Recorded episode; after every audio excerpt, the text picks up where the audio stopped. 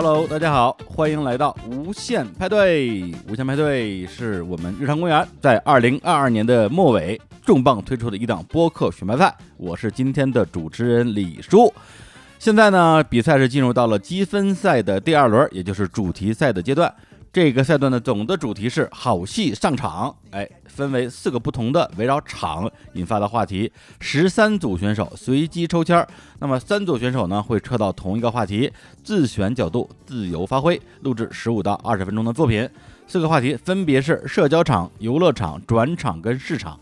这四期节目呢会在两周之内啊陆续播出。我跟嘉宾会聊一聊游乐场和转场。而小伙子那边我跟他的嘉宾来聊一聊社交场和市场。我们这一轮呢还是投票制啊，我们有一个我们的投票监团。现在的投票结果呢我还不知道，但是在点评过程之中，如果有我特别欣赏的作品，我就要投出我的直通票。那么投票结果和最终的积分情况会在第四期节目播出之后啊，我们有一个统一的揭晓。那么今天呢就要录制我们这个好戏上场啊四期主题赛的。第一期就是游乐场，现在隆重欢迎我们的两位嘉宾啊！先介绍第一位，就是来自于播客蜜欢吃书的主播秦总。Hello Hello，大家好，我是秦总。哎呀，这么羞涩的吗？呃 呃，今天特别紧张，看出来了，又紧张又开心。哎。对，那平时在蜜獾吃书这个呃非常厉害啊，我非常喜欢的播客里边，如此挥洒自如的秦总，今天为何这么紧张？哎，有请我们的第二位，那真是重重重重重量级嘉宾，小飞老师，胡小飞。耶！大家好，大家好，这个我是李叔的偶像，也是秦总听着我节目长大的，我是胡小飞。我把你们的词儿都说了，看你们说什么。嘿，我天，闭麦了。你这叫你这叫抛活，你知道吗？哎呀，请问你说吧。啊，我我呃，那个小飞老师说的是对的。小飞老师能接下去。小飞老师说的是真的，因为我大概得有十小十年前了，就九年前的时候，我是央求呃我的一个大姐去跟小飞老师要的签名照，现在还珍藏在我们家呢。哇塞啊！呃，我哪天鉴别一下是不是我亲自签的？因为当年有很多同事代签的人。没事儿没事儿，别戳穿我的梦了。对，这得隆重介绍一下，这个小飞老师是在当年啊，北京的哎，您哪个台啊？呃，以前叫中国国际广播电台，调频是九十一点五。现在呢，这个三台合并之后，我也不知道它叫什么，好像叫什么什么总台鲁谷分区啊啊之类的啊。CRI 大名鼎鼎的 CRI，不光是在北京、兰州啊，什么这个其他好多地方其实都有哦。中国国际广播电台，对，但那个节目不是只有北京能听到，哎，不是，China Radio International。天哪！所以我就一直说李叔是假粉丝吧，今天完全现形了。这个 不是，但是那那你不管怎么说啊，鼎鼎大名飞鱼秀啊，无人不知，无人不晓。特别是我们这些在呃北京啊，以及其他能够收听到这期节目的我们这些小听众来讲，那小飞老师 就是我们童年的啊电台偶像，都是听着他的声音长大的。但是但是我们公司，比如说更年纪更小的小朋友，比如说九七九八九九的。等到他们已经大到能能听电台的时候，小飞老师已经退役了，没赶上好时候。对，没赶上，没赶上，我就给他们介绍，我说小飞不知道，飞鱼秀不知道，跟小飞，如果你咱们做一个类比的话，那就是说唱圈的欧阳靖，哎呦啊，这个单口圈的 黄西啊，你大概理解什么意思了吧？就是天花板中板，对对，呃，就是空有一个 OG 的这个头衔儿，然而现在没什么流量。那是您急流勇退了，是流量不代表质量。嗯，小飞现在的电台的名字叫做有药啊，呃，算是这个这个日坛派对里面所有节目当中最不成器的一个关于生活方式的一个小节目，大家有空可以支持一下，赶紧去打 call 啊，快去打 call，打 call 打 call 打 call 打 call 打 call。哎，所以咱们今天这个老中青三代呢，是吧？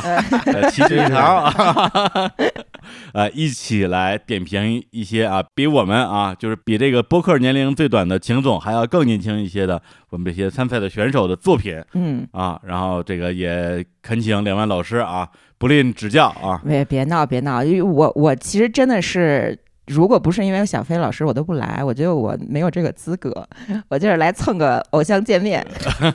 不是，秦猛这说的是真的，我这是三顾茅庐，我跟他就是说了好几回，我说你过来点评一下，他说我这做博客没几天，我没有什么脸面去点评别人。确实啊，我说我说我让你跟小飞老师搭一组怎么样？哎呀 他说我来。哎，你这个是我终于明白了，原来你是为了能够请动秦总才搭上我这么一个人，是吧？就是因为大话说出去了，所以那天假装不经意的请了我一下。不是，两位老师都是我我非常尊重的业界前辈，我是听你们节目长李大叔的，慌了。慌了慌了慌了慌了，行行行，不能再盘道了，再盘道出事儿了。哎那我们今天就 赶紧进入到我们的作品的收听和点评环节。那么先听今天的第一个主题，就是游乐场啊，游乐场的第一个作品的参赛人是火象三傻妙妙屋，他们的作品的名字叫做动森住宿快乐屋，我们的跨次元游乐场。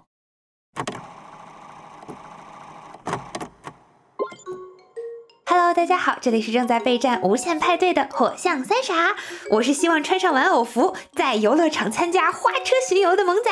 我是在云霄飞车上一边啊一边哈哈哈的米卡萨。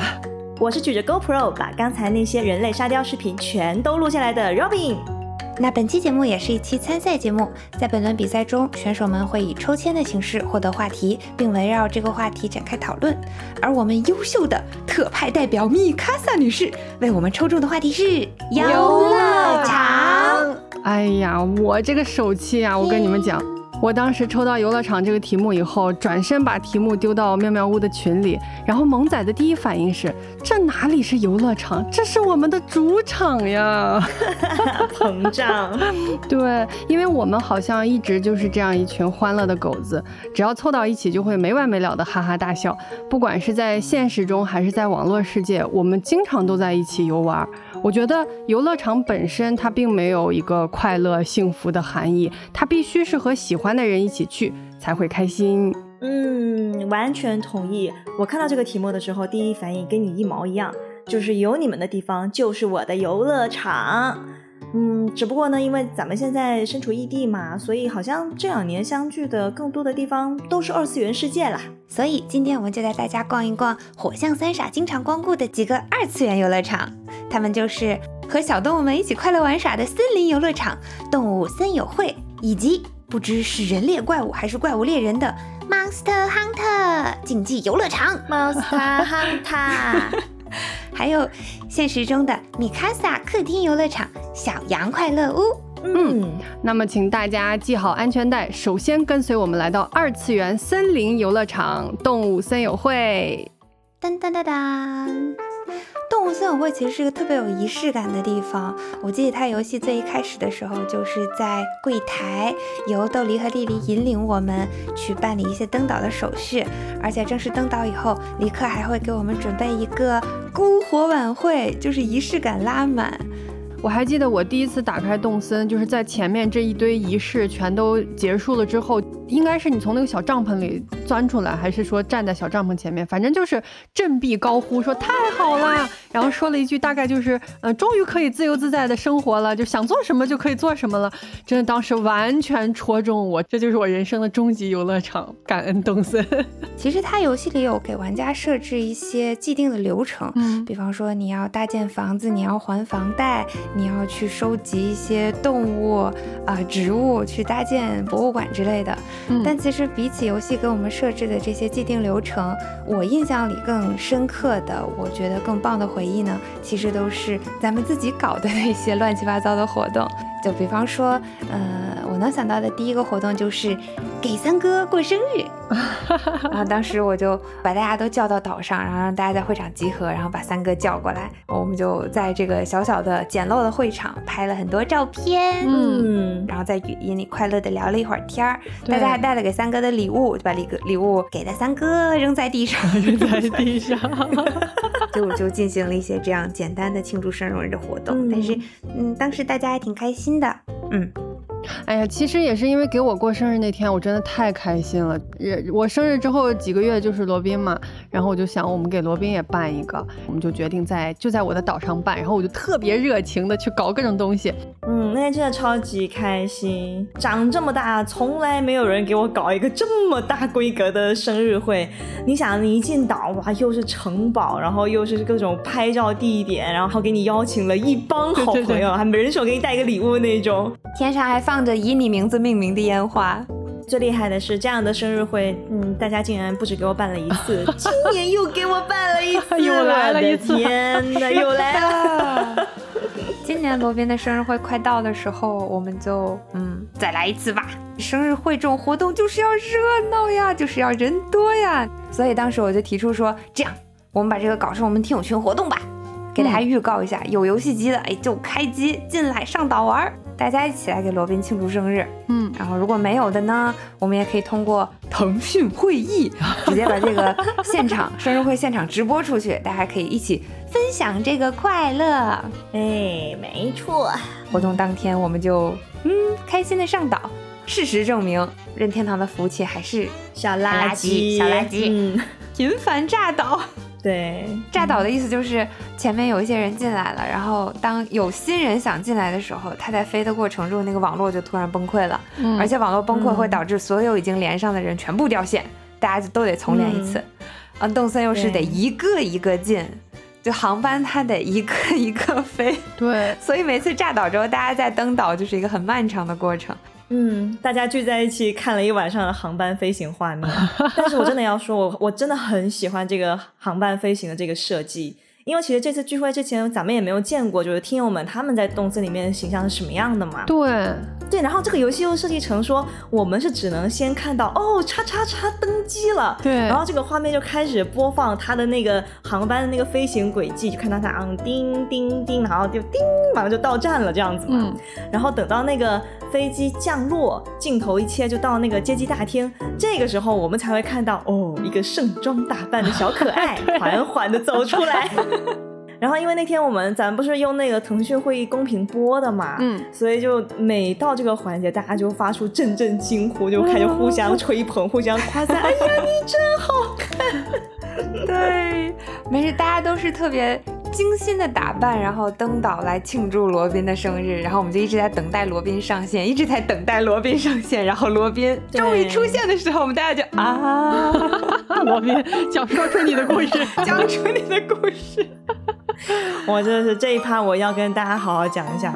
就除了疯狂炸岛之外，我本人的蜜汁造型也是这次生日会的一大卖点。就请大家都让一让，小傻子寿星要出场了。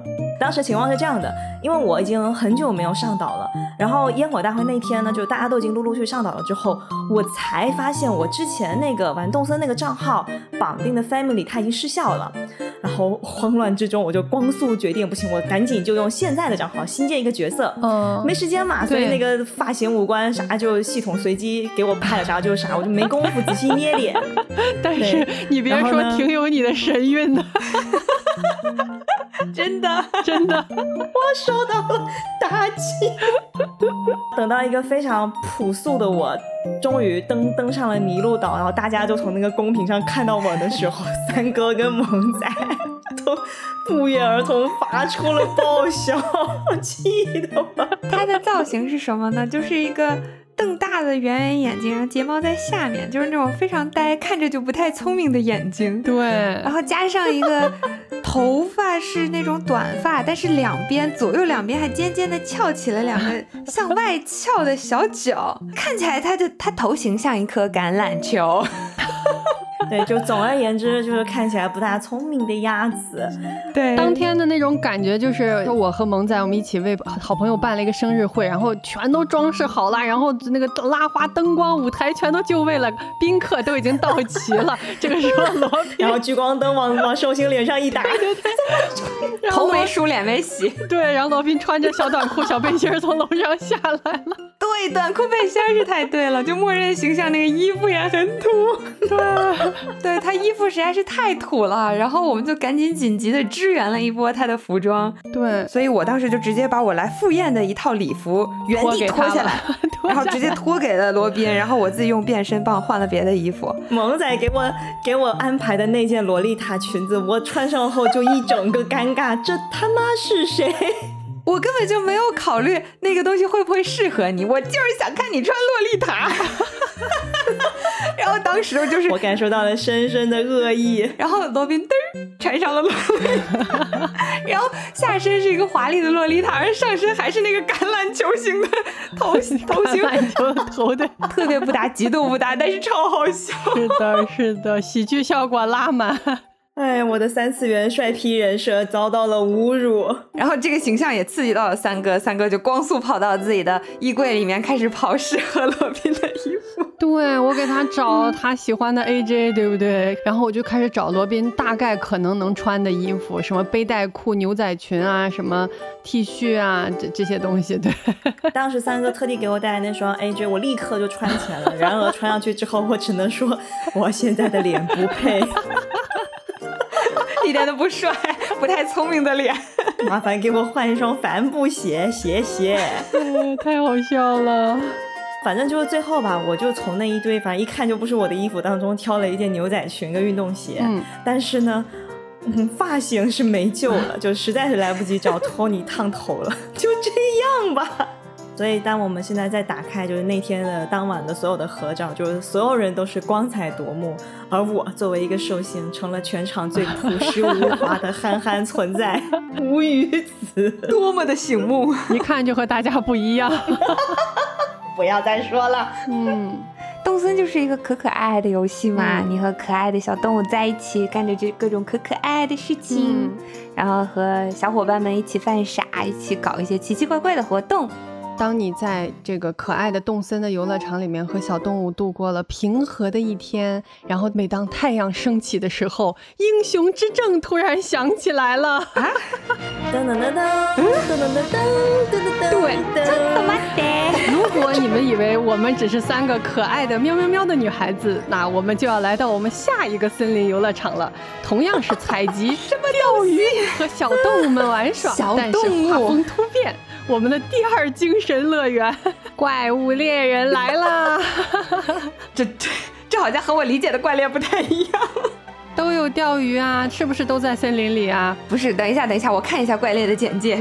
给大家简单说一下《怪物猎人》。《怪物猎人》呢是日本卡普空游戏公司旗下著名的动作游戏，玩家在里面呢就是猎杀怪物的人，也就是怪物猎人。怪猎基本的设定呢就是，呃，有很多龙和怪物在侵袭村庄，你作为村子里的猎人，为了保护村子去外面狩猎，然后呢你就会冲到一个任务的 NPC 面前，从他给你的清单里挑选一只怪物，然后冲到怪物所在的场地，跟他进行一场你死我活、拳拳到肉、刀刀见血的战斗。嗯，大家也听出来了，这是一款比较硬核的动作游戏，你需要选择并练习，真的是要练习哦，然后去掌握一些特定武器的使用方法和招式，才有可能在怪物把你打死之前把他打死。对，听 听完这个简介，我就想说，米卡萨，你刚才是如何觉得怪物猎人跟动森是一个一个类型的？这就是你说的和小伙 小动物玩是吗？对，因为就是把它打死因。为这个过程当中，就是我也很菜啊，对，所以并不是我单方面猎杀怪物，猎怪物也一样会猎杀我，所以怪怪物猎人人，一语双关了，朋友们。不是你说这么硬核的恐怖的东西，怎么能叫游乐场呢？哎呀，我跟你们讲，真的，其实比起那个合家欢、动森，我还是比较喜欢怪猎。就是你们你们懂我的那种什么建岛社交，真的太麻烦，我真的不行。但是怪猎就不一样了，啊，冲上去就是干。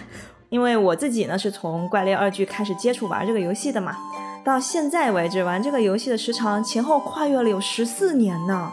就是在那个还不支持远距离联机的时代，我们几个就天天挤在那个局促的女生宿舍里面，然后人手一台 PSP，然后几颗小脑袋紧紧的挨在一起。然后那个时候大家都很菜嘛，就也没有大佬带，也没有可以骑乘的狗子，也没有华丽的服饰，就大家都是穿的那种破布烂衫，然后在那个荒蛮大地上被龙龙追得满地跑。满地打滚。真的是，我们打输出都没有办法靠自己打，都得靠大爆弹去打。你说是有多惨？就我们四个女生在宿舍里打猎，其实大家都特别菜，但有的怪真的又很想打过，但是你又打不过，你又武器属性也不行，技术也不行，手怎么办呢？我们就想出了一套，哎，军事化狩猎法，就是。耶！那武器里有一个道具叫做大桶爆弹，然后你给它进行一些特殊的加工以后，它会变成大桶爆弹锯，嗯就是比大桶爆弹还牛逼的东西。嗯然后你每次就都带上，每个人都带这么一全套，嗯然后再带上陷阱。嗯，你遇到这些打不过的龙呢，你就在它地上放一个陷阱，然后一旦它踩中了陷阱呢，就一声呼喊：“兄弟们上！”然后所有人一拥而上。就围在他那个龙的那个头那里，然后砰砰砰，每人摆两个大桶爆弹，因为一次只能摆两个嘛。嗯，对对对，然后就有八个巨大的大桶立在那儿，然后就有一个人会把它负责把它引燃。八份的大头爆弹 G 的能量就会轰在那个怪的头上，然后那怪就对嗷，然后血量应该就会掉很多，然后我们就会光速调和，把那个大桶爆弹再升级成 G，然后再放一个陷阱，然后再再来一轮，然后又八个大桶爆弹 G，然后再点一轮，这就是我们的军事化狩猎法。哎呀，这个军事化狩猎，我跟你说，反正我是学到了。我这次去霞浦的时候，我跟画画打那个新更新的那个茶几龙嘛，然后它是竞技场的任务。开局的时候就是那个茶几龙在底下睡觉，所以我跟画画我们两个嘚儿跳下去，然后就我们两个人打嘛，就等于四个大桶爆弹剂先放到他头上，然后呢，我们还会把一人可以带的两个陷阱嘛，各自的一个麻痹陷阱和一个落穴陷阱，就这四个陷阱，我们都就围绕这个龙摆在他的身边，然后画画是远程嘛，然后一炮过去，然后那龙起来先挨先挨炸吧，对吧？挨完炸以后呢，这个龙无论倒向哪一边都会踩中一个陷阱。然后等他陆续把这四个陷阱都踩过以后，我然后我说画画，我们走，然后我们就两个回家狱直接回家。你们这个是军事化狩猎二点零版本了，已经升级版对对，然后因为现在的机制是你回家以后，你可以回基地里边去补充你的补给嘛，从自己的道具箱里拿补给，等于我们又可以把这些东西再带一遍，然后我们下来就再来一轮，然后因为我们俩非常菜，就是我我们俩就会把这些东西都用完之后，我们就立刻再回家再拿东西再下来打。天哪！我要是怪我，现在都已经坐在那儿抽上烟了，说这一届的猎人越来越不讲武德，不讲武德，怎么这个样子？我跟你们讲，就是关于这个军事化狩猎，我还有另外一个记忆点，就还要摆炸弹这个事儿嘛。就有时候你会不小心就是把这个怪物给弄醒了，那但这个时候就通常还会有一个一两个队友，其实还没摆完，还在那摆呢，然后就会那个人就会在那个炸弹缸中对着外面的队友大喊一声：“炸我！不要犹豫，快炸！” 对对对，快开枪 不然这个龙它真的醒了，跑掉了，大家所有的炸弹就八个大桶炮弹具就全部浪费了，所以那时候就是只能牺牲自我，成全大局那种。一些快乐的大桶爆弹回忆。没错，没错。还有就是当时那个射手他的包特别的满，因为我要背各种各样的素材搓子弹。然后有时候背不下了，我还会占用别人的包包，就是你能不能帮我带十条鱼呀？好可爱！你看是不是采集、钓鱼和小动物们玩耍？你这么一说，完全合上了呢。可以，可以，可以，可以。这刚刚讲讲太多二次元，太多二次元了啊。其实我们还是有一些三次元的游乐场的。嗯我要正式的提名我心中的最佳场所——小羊快乐屋。耶，这里应该有掌声。鼓掌！这里我要稍微的解释一下，所谓的小羊快乐屋就是米卡萨三哥住的地方，因为他是白羊座嘛，然后又经常很快乐。天哪，突然被点名了。啊、真的，真的，真的。呃，我们这帮北漂狗子们近几年的聚会，绝大多数都是在小羊快乐屋里。嗯，你看我们聚会都干点啥？我们会吃火锅、玩 Switch 游戏、玩桌游、看综艺、啊，躺在地上，在地上打滚什么的。这是什么项目？躺在地上，你地毯上。地毯上啊，就姐妹们聊天，聊着聊着很放松嘛，聊着聊着就躺下了，然后大家就都躺在了地上。是的，是的，我们有照片为证。那张照片我给大家形我们家，就是三条狗子在三哥家地上横着躺成一排，你知道吗？我一下就分裂了，就一个老母亲的声音在我脑子里说：“这些姑娘在干什么？都给我从地上起来！”然后另一个声音就说：“啊，看起起来好舒服，好想加入光脚躺尸局。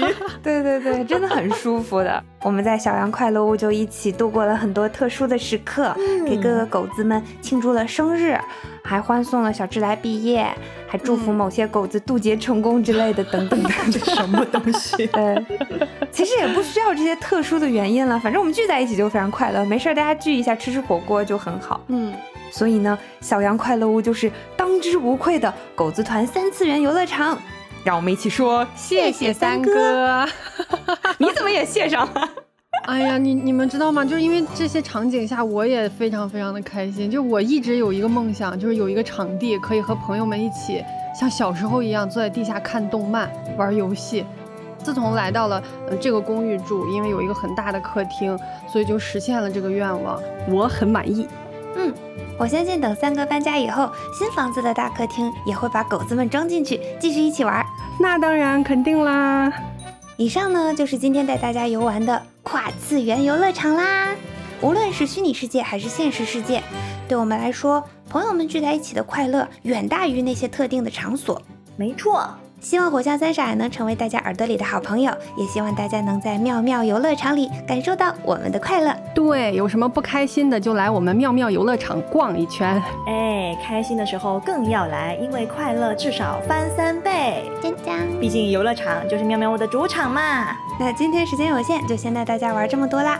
更多的游乐项目，欢迎大家来妙妙屋一一体验。我们下期再见，欢迎，拜拜。哎，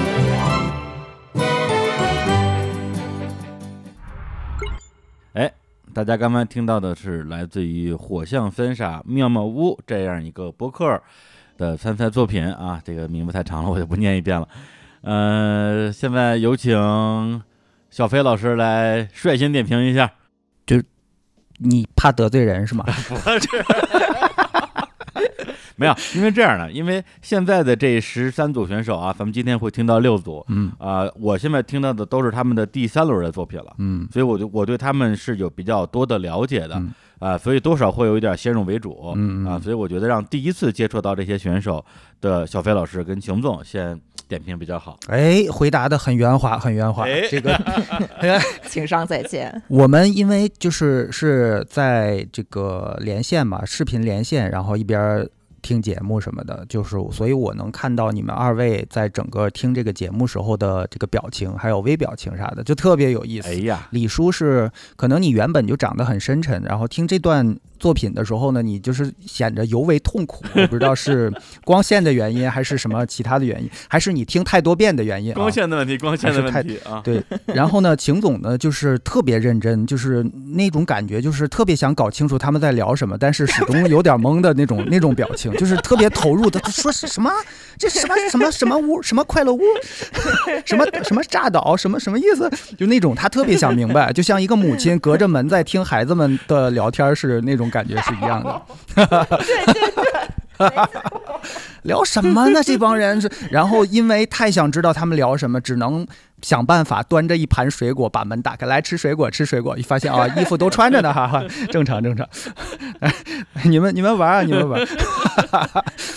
呃，我是直观的对这个节目的第一印象呢，就是它的录音是非常舒适的，就是因为我觉得作为一个声音内容呢，你基本的那个录制的品质还是很重要的，否则的话听起来会很难受。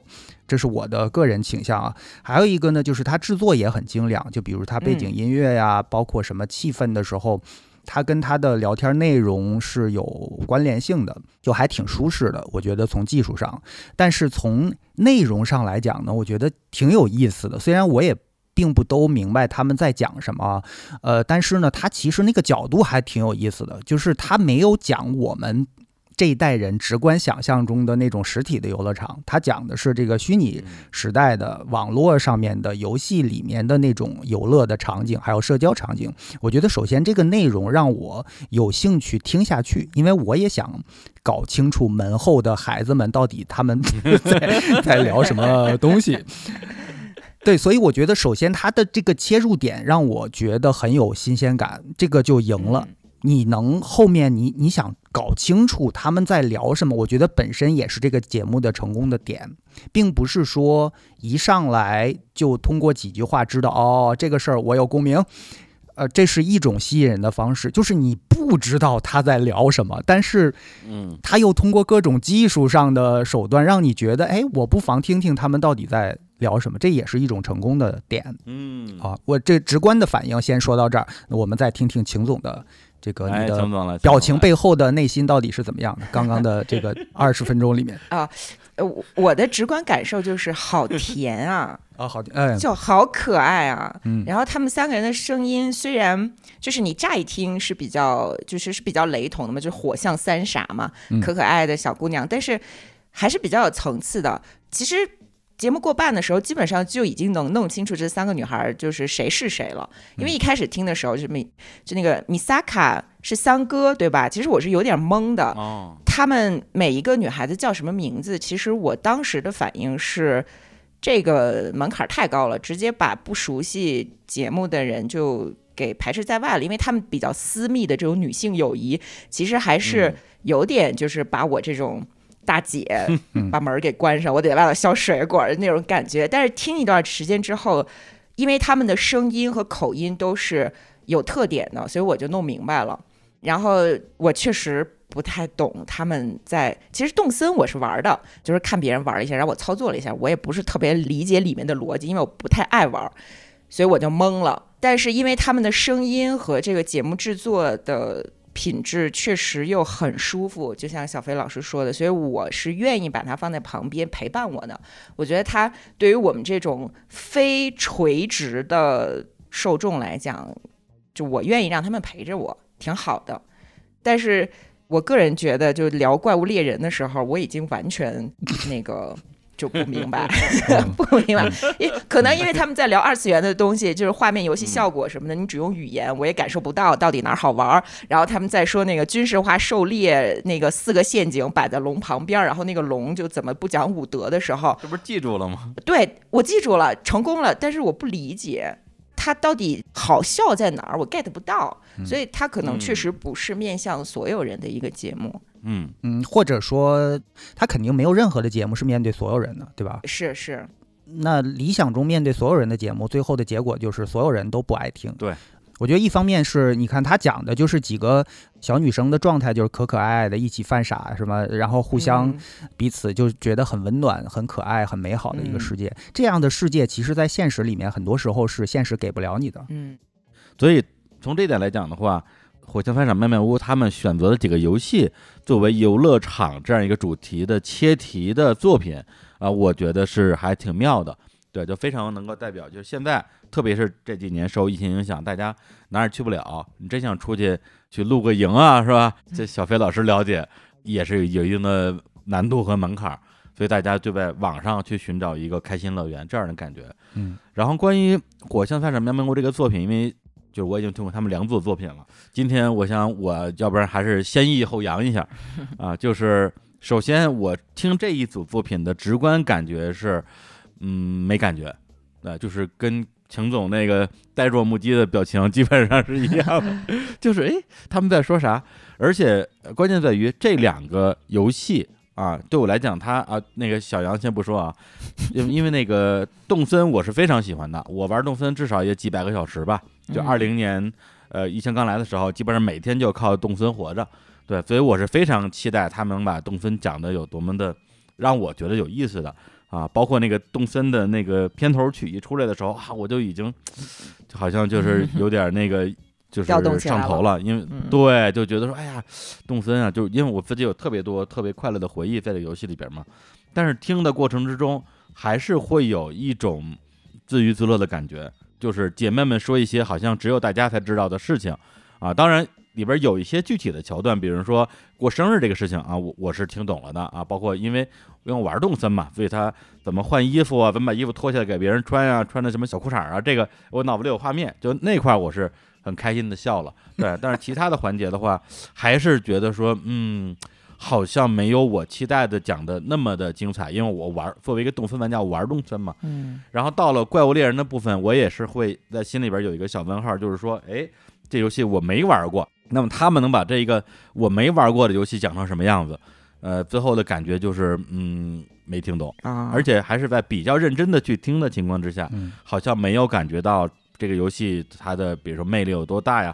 就像刚才秦总说的，就是说，哎，我们放了四个桶，然后不讲武德，哈哈哈哈，就是你能感受到他们的快乐，但是你没法跟他们产生那那种强烈的共鸣。某种意义上是我，因为我确实没玩过这游戏；另外一种意义上，就是因为他们确实没有把这个东西讲给所有人听。那那这也是我们之前提到过的一个东西，叫对象感嘛，就是你这个嗯节目到底是录给谁听的？你有没有考虑过听节目的人？你希不希望他们能够听懂这一段？对，所以如果把播客，就是咱们不说传统电台啊，就是播客，如果分成所谓的知识型或者是内容型吧，一种是这种陪伴型或者是氛围型的话，那那我认为最理想的情况就是它又有知识和内容，又有氛围和陪伴感，就是听完之后我又很开心，然后呢我又得到了很多，然后比如说关于怪物猎人、关于动森这个游戏有了一些了解，对，那他们的这一组节目，我觉得从氛围上来讲的话，肯定是没什么问题的，确实感觉呃听上去很轻松啊，但是作为玩过或者没有玩过游戏的玩家来讲的话，我整个听下来之后没有特别触动我的点，对，这个是我嗯整个听下来会觉得有点遗憾的地方吧。然后如果是说优点呢，那么我觉得它的感觉其实特别像什么，就像上上大学的时候，我在学校的食堂吃饭。然后隔壁那桌坐了三个女生，然后就一直在叽里呱啦叽里呱啦跟那聊，聊得特别开心。然后我就支耳朵听 啊，然后就 是但听到最后也没听懂说的啥，但是呢，我也觉得挺开心。但是再但是呢，我也不会过去跟他们，呃，说大家那个留个什么微信啊，或者是呃以后有有机会是不是交个朋友啊？因为确实没听懂，我也不知道怎么跟人搭话。你这个就怪叔叔，你这典型就是一怪叔叔。就是不是，我是说，如果我也是个大学男生，不不啊是现在的话，跑大学跟女生说，哎，我也玩动森，来加个账号啊，这个不，这不太行，这个。然后嗯三傻妹妹屋他们的作品在我们之前的投票里边儿，就是我，因为我们有一个十八个人的投票团吧，包括那个日常公园的工作团队和一些我们的这种资深听友吧，呃，三傻特别受欢迎。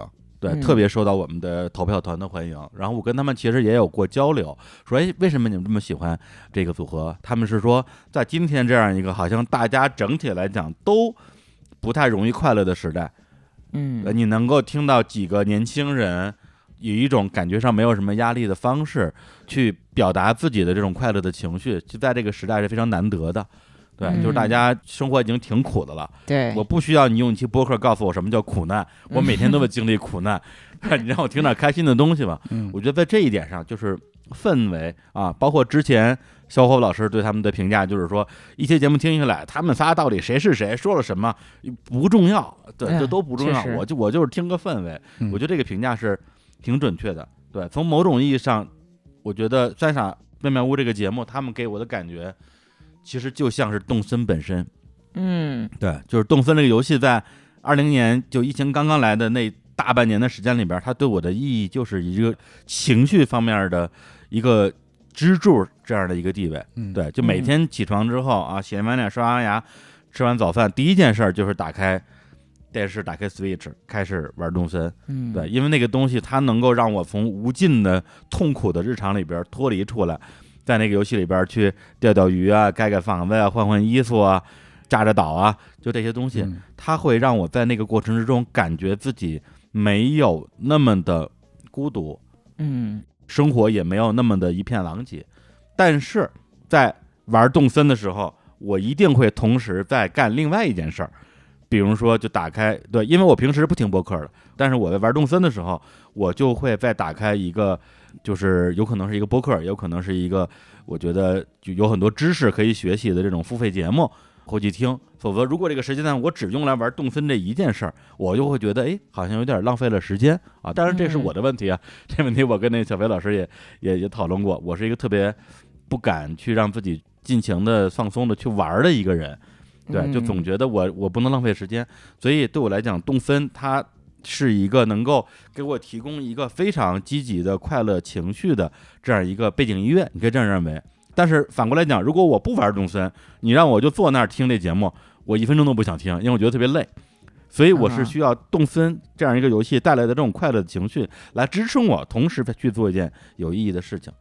所以我觉得三傻之所以能够受到我们很多的投票团的欢迎，某种意义上就是他们的这种情绪上的这种快乐的感染力。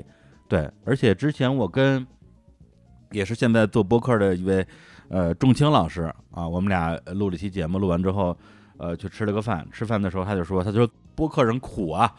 我说播客人怎么苦了？他说播客人有一点是他们不得不去做的，就是故作轻松。其实你今天可能过得一点都不好，你这段时间过得都不好，对吧？但是你在录播客的时候，你就不能苦哈哈。这个秦总我相信他能理解，就是你 要表现的好像自己特洒脱，然后呃什么事儿都大明白那种，但实际上哪有那么明白呀？啊，是每天都在家摔杯子对，开麦之前也也愁眉苦脸，然后录完之后也是愁眉苦脸，但是录节目的时候就要故作轻松，对。嗯但是三傻在我聆听节目过程之中，我没有感觉到那种故作轻松感，我会觉得他们是真的很快乐，对，就这点我觉得还是嗯有感染力的。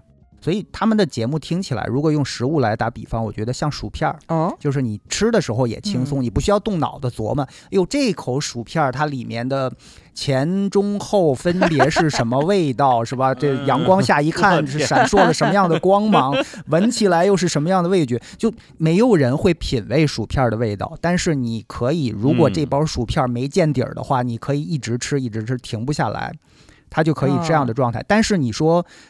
你如果不吃这个口味的，给你换一个口味，你可能也是这样的状态。它其实就是提供了这样一种单纯的快乐，但是呢，嗯有可能这个快乐里面没有那么多的养分。但是不得不说，人有时候就需要这样一种没有养分的快乐。嗯，而且我听播客的目的也不是为了学知识，但是我偶尔打开播客，其实也是想看看跟我不一样的人是怎么生活的，就是他给我嗯提供的是一种别样的可能性，我觉得挺好。而且我觉得，如果用食物去比喻他们的话，我脑子里刚才的反应是彩虹糖，就是嗯花花绿绿的，然后味道非常的好，嗯吃糖就是心情愉快。嗯说下来，其实发现咱们三个人对于听完《三场妹妹屋》之后的感受，都是一些很积极的啊，很美好的一些想象啊。比如嗯说小飞老师说的薯片儿，薯片儿谁不喜欢啊？秦猛说的是彩虹糖啊，我说的是隔壁桌的女生，都是很很美好的事物，都是很美好的事物，是吧？哎，然后那个，因为我觉得啊，首先是受到篇幅所限，因为我们之前的参赛作品可能就五分钟、八分钟，那这次呢就是二十分钟啊，大家参赛选手也没有机会在这个时间里边可能特别充分的去聊一些所谓的知识啊、内容啊，对啊，但是火箭饭长面膜屋他们的呃自己的播客啊，因为我也关注了，里边其实是有很多应该说是知识密度啊或者内容密度还比较高的节目的啊，但里边有很多也是确实是聊游戏或者是聊动画的，比如说聊过白箱。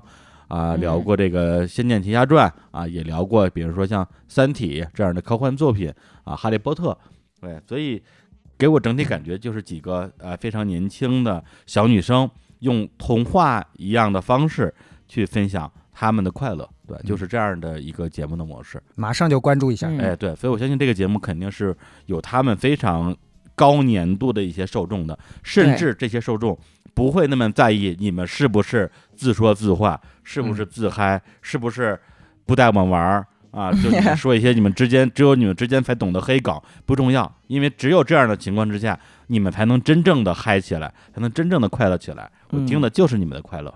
对，好，那这个作品我们就先点评到这里啊。那今天我们不会在节目里边去做这种投票啊之类的事情啊，我们有专门的投票团，会在后台投出他们宝贵的一票，然后我们最终的入围晋级的选手的名单也会在这四期节目都播出之后再统一宣布。那么今天要听的第二个作品就是来自于啊齐宇的作品，叫做《给我一张过去的 CD》，来听一下。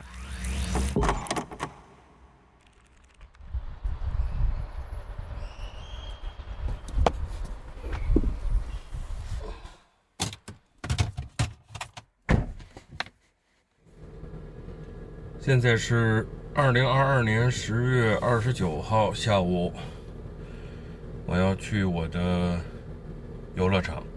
好的，即将导航到福生唱片。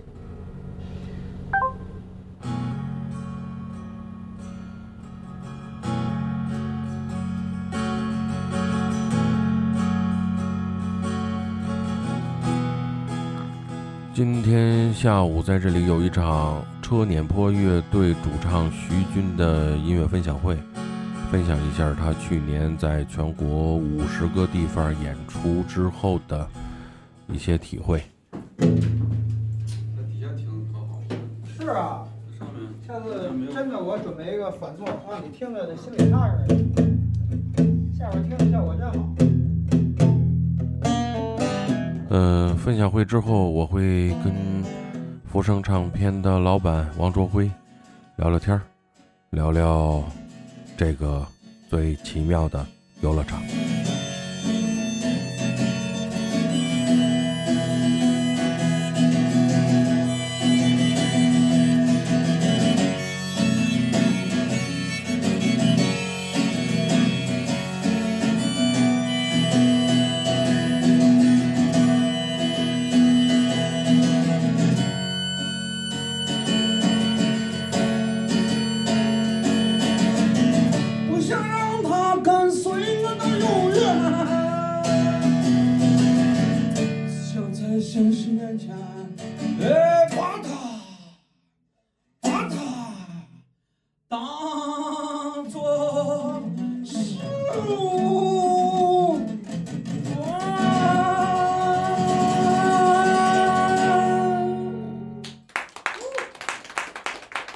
这里是正在发生，我是齐宇。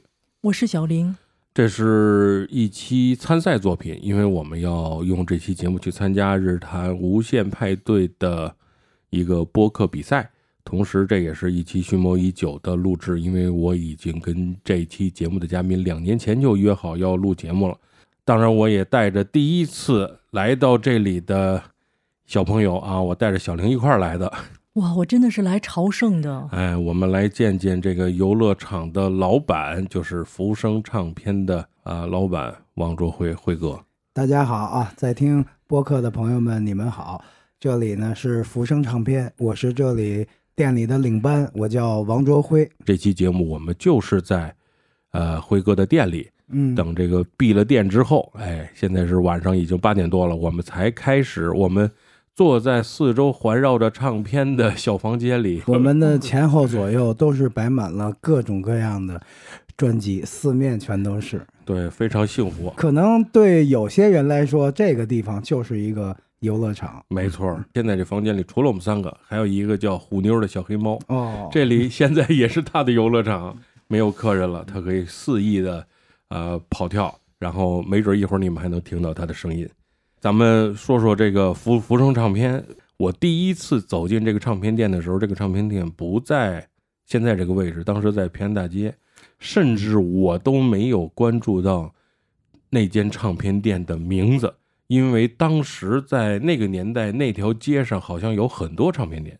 嗯，我是零二年嗯，开的这店，刚入行的这时候啊，嗯赶上这个北京的这个行业特别的兴盛，是差不多四五公里这么长的一个区域范围之内，马路两边嗯有四十多家。当时这个行业还是挺兴旺的。是，您就是逢高买入了。这这绝对是当时就是最兴旺的那个末代。对，就从那以以后来讲，慢慢就变得衰弱下去了。可能那话说的，什么东西兴盛了之后，肯定就是衰败。就说这个文艺青年，女文艺青年最爱干的事儿是什么？梦想中的事儿，三件事儿：哪三件？开花店、开咖啡店、开宠物店。男文艺青年最想干的两件事就是开书店、开唱片店，是这意思。是吗？可能现在都是梦想了，梦想了，梦想其实我那会儿是一个摇滚青年，摇滚那会儿听的东西都是摇滚乐为主，毕竟那会儿嗯岁数还小嘛，起步的时候都是咱们这些嗯国内的崔健、唐朝、黑豹、窦唯、魔岩三杰他嗯们，基本上把当时的这个工作的收入啊，全都买了这个了。嗯北京的这些店面，我基本上在我这个活动范围内的全都去过。哦，当时主要是骑着车，休息了也去，完了上下班的路上也去。嗯我当时去了很多很多的店，嗯大概什么我想找的什么东西，哪个店有，我心里呢门儿清。嗯，当时您印象最深的有有什么店吗？就是现在还能想得起来的。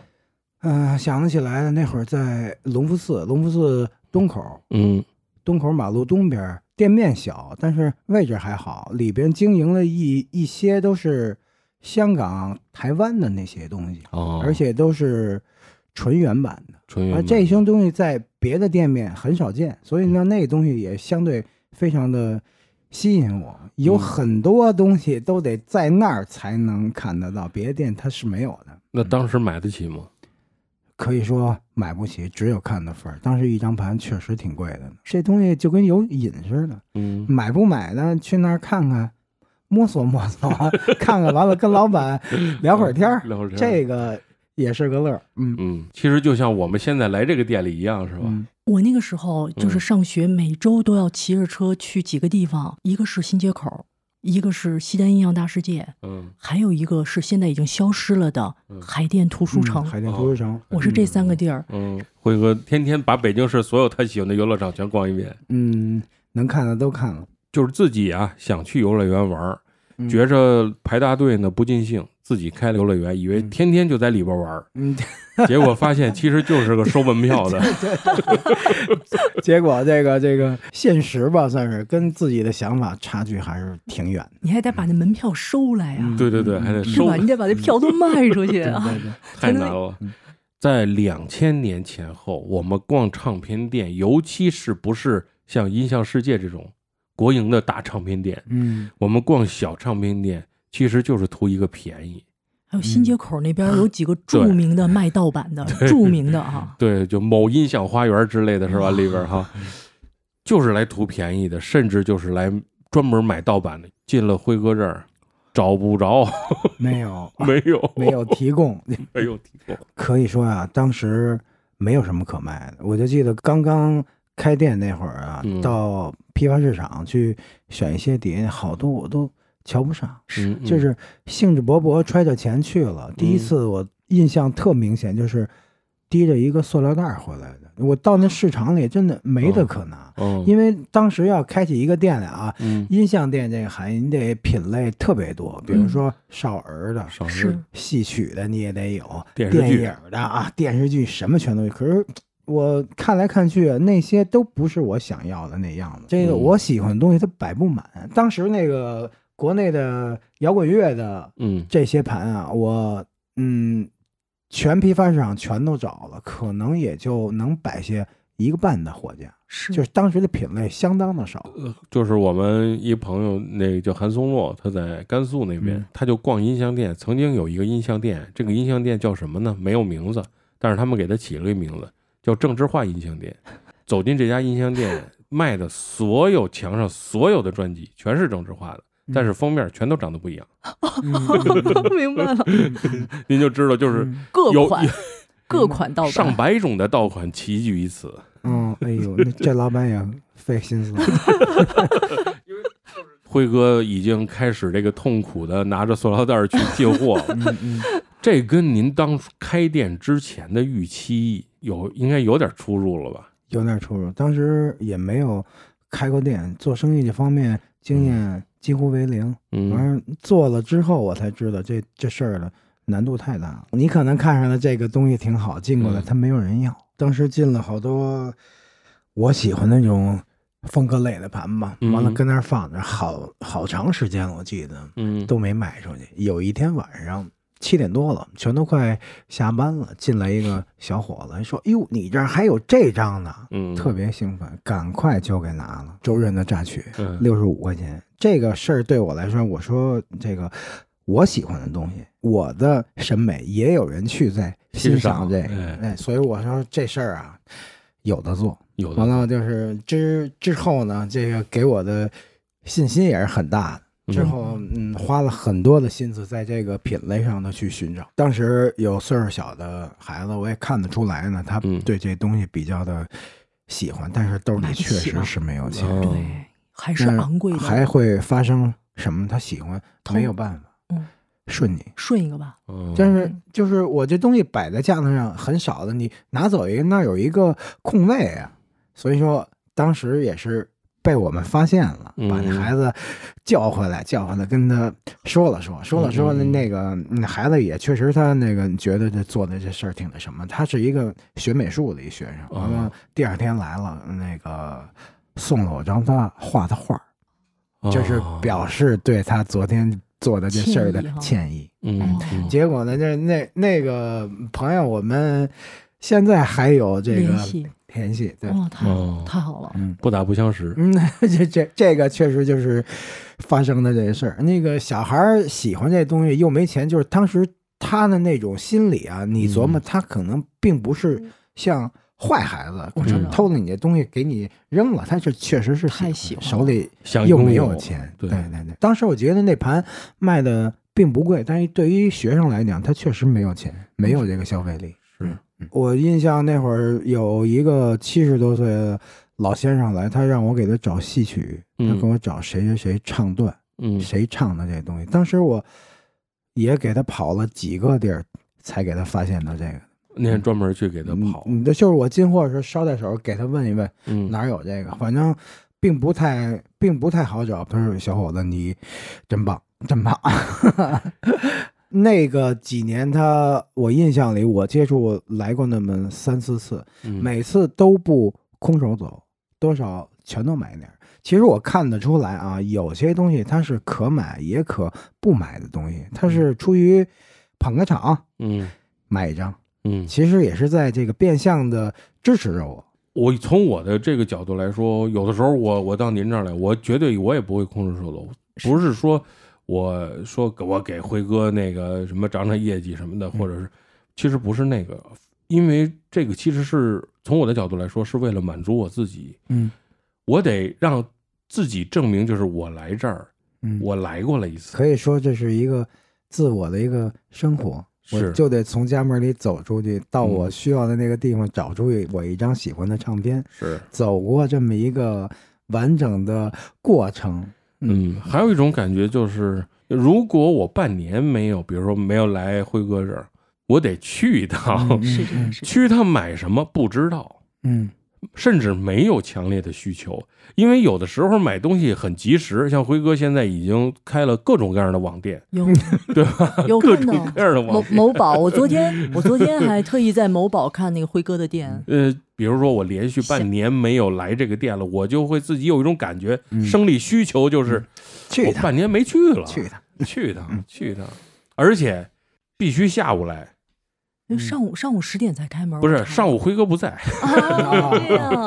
午后午对。后联系必须午后，午后不是为了来这儿那买东西，你上午来也可以，对吧？但是啊午后来就是为了能跟跟辉哥聊会儿天儿。这确实是有很多顾客也都跟我说，可能嗯。就是说我买张盘进门，嗯，调好了付款就走了，但是真得聊上四十分钟的，才过瘾啊可是吧？能对于他们来讲，买盘是次要的，是是是。聊会儿，聊会儿，这是一个 而且就像小玲，你现在身后面这面墙，这面墙是福喂 是福生唱片最有特色的一面墙。惊了，真的，窦唯嗯所有的专辑都放在这边，还有窦唯的两张海报。哎，辉哥，像窦唯这两张珍贵的海报，您是怎么收到的呢？左边的这张是一个我们的一个顾客珍藏了特别多年，完了我们这边搬到这这边来之后，他就把这个海报呢放在我这里，哦他对我讲那是把这个海报送到他该去的地方。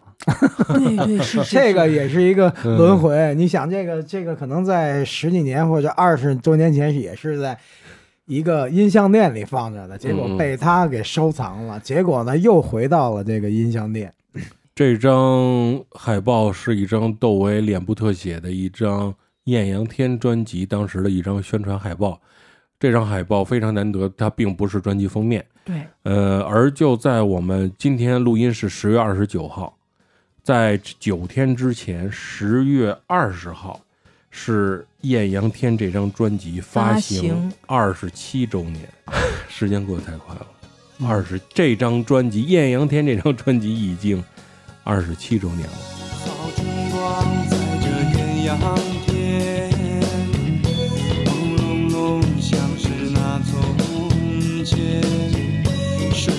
看梦中天来的青山，抬头望向天空蓝蓝，就是在逛唱片店，你每个人都来逛一逛，这里边会让你的精神得到一种满足，就是你在这里边，你虽然不拥有这个货架上的任何一张唱片，但里边的音乐一定是你拥有过的，嗯，它一定会出现在你的回忆里、你的记忆里，跟你产生了某种连连接。哎，当然有可能你拿起它的那一刹那，你就想拥有它了。对呀、我觉得我们收藏的是音乐本身吗？我觉得我们收藏的是我们的青春啊！嗯真的，大家来实体店来福生唱片看看，嗯，但凡是喜欢音乐的朋友，这里一定有你的青春。是你拿起一张一九九四年的专辑，你就会想起当时一九九四年你在什么状况下你听到了这首歌，对，对，当时你为什么会喜欢上这种音乐？是当时你买不起，哎，对，对，这历历在目。是啊，嗯，这些都是影响过我们、塑造过我们的音乐。进来我们就变成小孩儿，嗯，对。刚才为什么讲那个呃老先生买戏曲啊？嗯，因为戏曲是他的青春啊，对不对？是是是，一定是这样的嘛。对。嗯，进来我们就就都变成像虎妞一样，跟这里边活蹦乱跳，看着这个货架上的这些 CD，就跟看见糖果一样，爱不释手。爱不释手。回头说这个，呃，看似离自己挺近的这个艳阳天专辑，嗯，二十七恍然大悟，二十七年前，二十七年前，嗯。我刚才我说这句话的时候，我我看了一眼辉哥，我就没敢再看，因为我们俩这个眼圈全红了一下。是啊，就是对，真的是，有的时候我看来店里的客人啊，嗯嗯，岁数小的在我这店里翻翻看看，其实呢，我从他们的身影呢，能看出我自己的年少的时候在人家店里逛的那种样子，是那种心情和心境，跟我当时这个特别的相似。是，嗯，看能看到我自己，嗯，所以你是被自己最美好的东西包围着的，永远和自己最喜欢的东西在一起。在一起。是，这家店里就是有二十七年前的那张艳阳天专辑，甚至是二十八年前的那张黑《黑梦梦》，三十年前的那张黑豹的第一张专辑，永远的在这个店里，一直在这个店里。我曾经一个顾客来，就是说你这个都做了二十来年了，就做的已经相当好了。我就回答人家说：“我说嗨，我也没有什么别的本事，我就会干点这个。”那顾客跟我说的一句话，其实我挺开窍的。他说：“嗯这就是你最大的本事，嗯价值啊，真的是价值。最大的本事。嗯，非常开心。我们希望，呃，服装唱片再来个二十年，再来个二十年。二二十年之后什么样？”哟，我还这真没想过。但是呢，这个，嗯、有一个可笑的想法吧，可嗯能这个随着这个这个科技啊时代的发展这么快啊，嗯，可能真的不需要一个像我们这样的一个唱片店了。嗯但是呢，呃，这个环境地址应该还有的。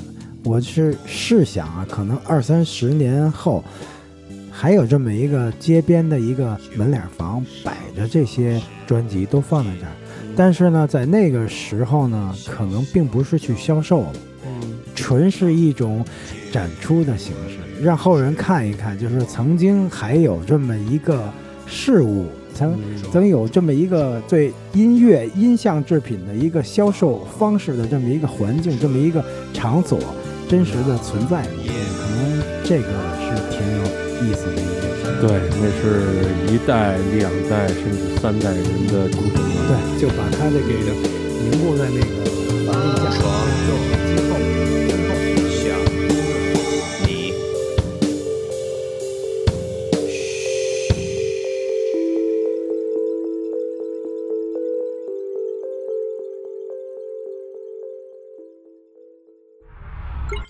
大家刚刚听到的是来自于选手齐宇的作品《给我一张过去的 CD》。呃，这个作品我想邀请秦总先来点评一下啊，因为我跟小飞老师感觉离他们节目里那个年代可能更近一点啊，嗯所以我其实比较好奇秦总听了是什么感觉？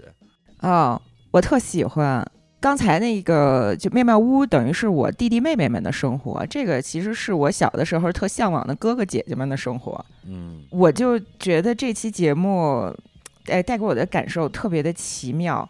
先说它特有分寸感，就是我觉得里面嗯所有人的说话都是，就是会让我产生敬意的感觉。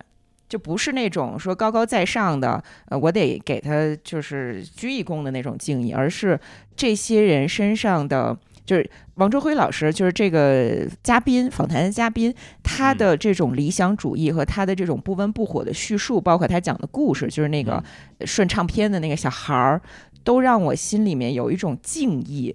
我现在就产生了一个冲动，就是我回北京，我一定得去这个福生唱片，我去看看，我去、嗯去摸一摸那些东西。而且中间那个女性老师的声音巨像程方圆儿 就是巨像。我我就直接给带回去了，带回我小的时候就是艳阳天，然后我没心没肺的在那儿玩儿，然后这个时候电视里传来了吉 他声和程方圆老师的那个歌声，就那种感觉。嗯，我们制作人陈皮老师的评价是他的声音特别像张亚东。啊，嗨，说话方式，说话方式，呃对对对啊就是那种给人留足了这个空间的那个感觉。啊、而且我本身非常喜欢这种访谈，呃，老故事、行业故事、精神、生活、理想主义、嗯人生百态，而且还有一个特重要就是情谊，嗯，就是有情有义的那种感觉。对对对。小飞老师呢？我听这个节目，我的感觉就是特别妙。嗯首先，它这个选题是是我比较熟悉的那个音乐世界，也是我对人生当中扮演非常重要的，可能十几二十年这样角色的一个一个看世界的窗口吧，就是通过音乐，唱片店啦，嗯，什么国营的、私营的、打口的，都是当年经常去的地方。就包括他那会儿吐槽说，文艺青年、男青年会喜欢什么，女青年会喜欢什么，什么书店、花店、咖啡馆、琴行、唱片店、酒吧，很多人我身边都是真的开过这些。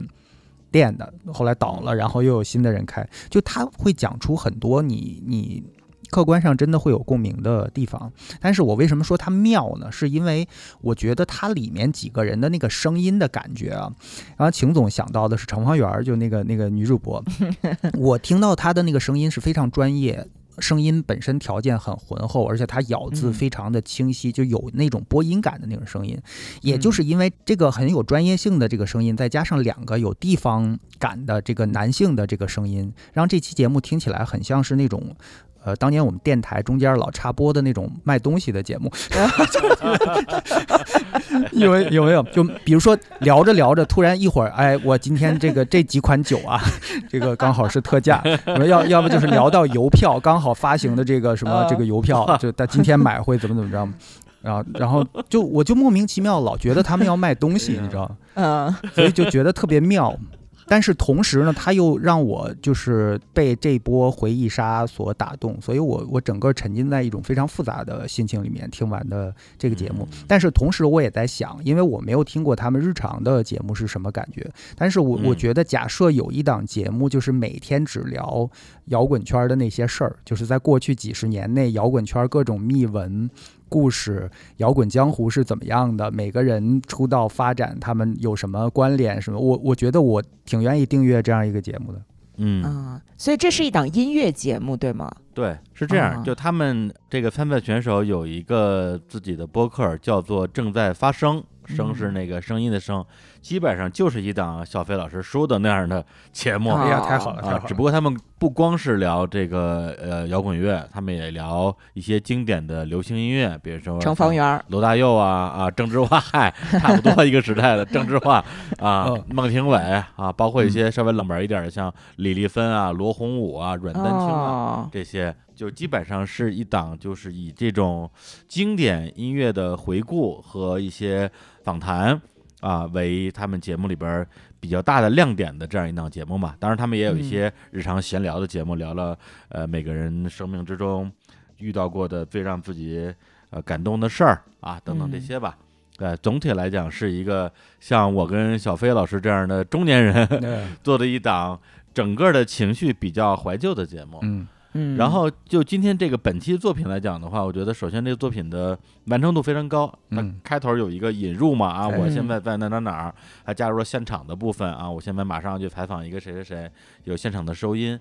然后最后的处理也非常的妙，就是相当于是大家还没聊完，但是音乐已经起来了啊，就是会有一种说好像散场了，又好像没有散场的感觉。嗯，以前其实咱们看那个《锵锵三人行》，对。他每回都是结束的时候还没聊完呢，然后夸夸嗯。就已经拉下来了，fade out 你就特别想想知道他们被拉下来之后聊了点什么，嗯，是吧？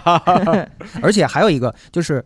我不知道你们看没看过那种就是脱口秀节目，就国外的脱口秀啊。每当嗯那个就是一一趴要结束的时候，他们把话筒拉下来，但是那两个人会特别亲切的交头接耳的交流。我特别想知道他们到底那一趴在聊什么东西。但是后来我一想，就自己也做过这个主持，我觉得他们那一趴嗯可能刻意就是动作大一点，做给观众看的。有可能就是啊简单的说，哦，做聊得不错，聊得不错，回头有机会聊啊，啊什么加微信啊什么的，就可能没有再聊什么真正有趣的内容了。但是刚刚李叔讲的那个，我觉得那种开放式的结局也是很多聊天节目特别爱用的，就是给你一种意犹未尽的感觉。聊到可能他们想说的主要内容都已经讲完了，但是那一期话题他们还没有关麦克风，没有关录音机，可能还在延续，他们就让那个情绪就是延续了一下，又让那个歌曲把最后的情绪嗯。往上推了一推，所以它是一个很经典的这个音频的结尾嗯。方式吧，也是一个当你不想做那种生硬的啊，感谢我们的嘉宾谁谁谁谁谁谁，感谢张总李总，不想做这种结尾的时候，一个比较好用的一个飞到式的结尾。就是拉下来啊。而且我觉得他们这个作为一档音乐节目啊，是有很大的难度的。就虽然他们个人可能对音乐真的就很了解，但是我觉得总的来说，音乐节目，尤其是聊音乐的节目，特别难做。就是你很容易说到太专业了，大家听不懂；然后太浅了，又有人笑你这个就是什么都不懂，所以就卡在那么一个很尴尬的状态。但是我觉得他们还挺自然的。嗯。然后说到这个节目，其实我倒是想先问小飞老师一个问题，啊就是现在你也在这个王者归来啊，在做自己的 嗨，在做自己的新的播客叫有药电台嘛，嗯，然后这里边感觉音乐类的内容其实好像不会是你的首选，你嗯会好像尽量聊一些跟呃音乐呃没什么关系的话题，嗯而之前。听过飞鱼秀的朋友知道，飞鱼秀虽然什么都聊，对，但是小飞老师跟音乐的关系无疑是非常的近的。嗯，所以现在这个问题简单说，就是你现在为什么不愿意做音乐节目？客观原因是版权问题吧，就是播客节目嗯它不是不同平台对那个音乐的版权要求不一样嘛？对，它有一个灰色地带的问题。对对对，对于我来讲，有时候你聊到一首歌，如果那个歌能自然的出来的话，那肯定是多放一些，大家会听得更爽一些嘛。你不能出来十嗯秒钟、五秒钟拉下去，这个很奇怪的，我自己也觉得很奇怪。体验不好。嗯对，另外一点呢，就是自己做了那么多年的 DJ 之后，再加上自己喜欢了那么多年音乐之后，就我发现这些年对音乐的喜爱之情，或者说音乐在我现在生活当中扮演的角色越来越微小，就是那个角色越来越可忽略不计。而且像你刚才讲的那样，就是我们现在特别需要一些让自己觉得感到欢乐的事情。嗯，对吧？播客人苦啊，现在这个生活其实也不容易。那我又做了这么一档，就目前还不是商业节目的这么一个就是聊天的节目，那我更愿意聊一聊我真的很关注并且能让我觉得很开心的一些事情，所以就刻意没有选择音乐。但是呢，架不住身边有一些朋友特别喜欢音乐，但就比如说黑麦，有时候 他会拉着我去做他的那个霞光里的回声，就这档节目。会请一些有意思的人聊一聊音乐，那我觉得也也挺有意思的。但是你让我自己主导做一个音乐节目，我觉得有点太沉重了。嗯，其实我问这个问题，就是因为我对于音乐节目有时候会有跟小飞非常相近的感受吧。那么，首先先说一下今天这个作品，是我我是非常喜欢的，因为它的刚才我也提到完整度非常的高啊，开头、结尾、中间的音乐淡入淡出的处理都特别的精细。啊，因为大家听的时候可能就随便听一耳朵，觉得说啊这儿有一个什么什么东西，但是我们自己做后期的时候，比如说我们结尾啊，就是语音渐弱，然后音乐升起，到底是在哪一句话拉下来？啊，为什么是这句话拉下来，而不是上句，也不是下一句？嗯啊，就是我们在做后期的时候是会倒很长时间的。这个东西，整个的体验其实甚至有点像做电影配乐。对我自己是特别喜欢在这个事情上花时间的。比如说有一些我认为音乐在这期节目里边扮演的角色会比较重要的节目，那可能我这节目录完之后，如果是我正常剪辑的话，比如说呃五到六个小时，这节目的人声部分全剪完。我会再花等量的，甚至是更多的时间，去专门做这些节目的配乐的部分啊，可能会花七八个小时，就贴歌贴歌贴了七八个小时，这就是就贴一天，对，所以我能够，对对对，所有你拿在那个工程文件里边挪来挪去的，都是一些一般人根本听不出区别来的一些小细节，说白了就是一感觉，你感觉对了就对了，对，但是。呃，怎么说呢？也是因为多年从事音乐的经验，会让我对自己的这种感觉特别的有自信。我觉得这东西就是多一秒也不对，少一秒也不对，啊！但是让我觉得特别开心的，就是之前跟声音玩具的那个主唱欧家园，我们俩录了一期节目，也是一口气录完，录完之后我重新贴的歌，贴了有七八首歌吧。而且我最狠的是把他们一首十几分钟的歌直接当成了片头曲。然后就不介绍，直接进片头曲就十五分钟。然后评论区里边好多骂街的，说这主持人干嘛呢？我天，我听个节目凭啥？让我就强行给我这给我放了一首十几分钟的片头曲。但这个东西就是我自己说白了，就是对于播客艺术，对我自己的那个审美和我的那个要较的那个劲吧。嗯，呃，欧家园后后来给我发微信说，志明，你那节目我听了，我觉得特别好，就是你每一首歌的那个。放的长度、拉下来的那个位置和那首歌跟前后话题的这种对应都是特别准确的。对，那我觉得其实喜欢把自己的这个播客的这个爱好跟音乐结合的这些播客人，在这方面我相信都是花了很大的功夫的。而且这个东西，我觉得就作为同行，作为同行，我一听我就明白，哎，这期节目后期下功夫了。嗯，然后而且关于怀旧这个话题，其实。大家都会有嘛，它里边提到那些地方，什么什么西单啊，什么呃新街口啊，海淀图书城啊。那我们北京孩子基本上就是在这些地儿长大的。在日坛前段时间也专门聊了一期节目，就聊这些事儿啊，就基本上就聊聊我们青春期的时候在干嘛。我跟刘所跟杨元一块聊的。那么对于他来讲，比如对于这两位主持人来讲，他们的青春可能就是浮生唱片。那对我来讲，我的浮生唱片其实可能就是呃银锭桥边上的那个摇篮唱片。啊，也是那种我过段时间好久没去了，我觉得我得去一趟啊。去了之后买什么，到那之后再说吧。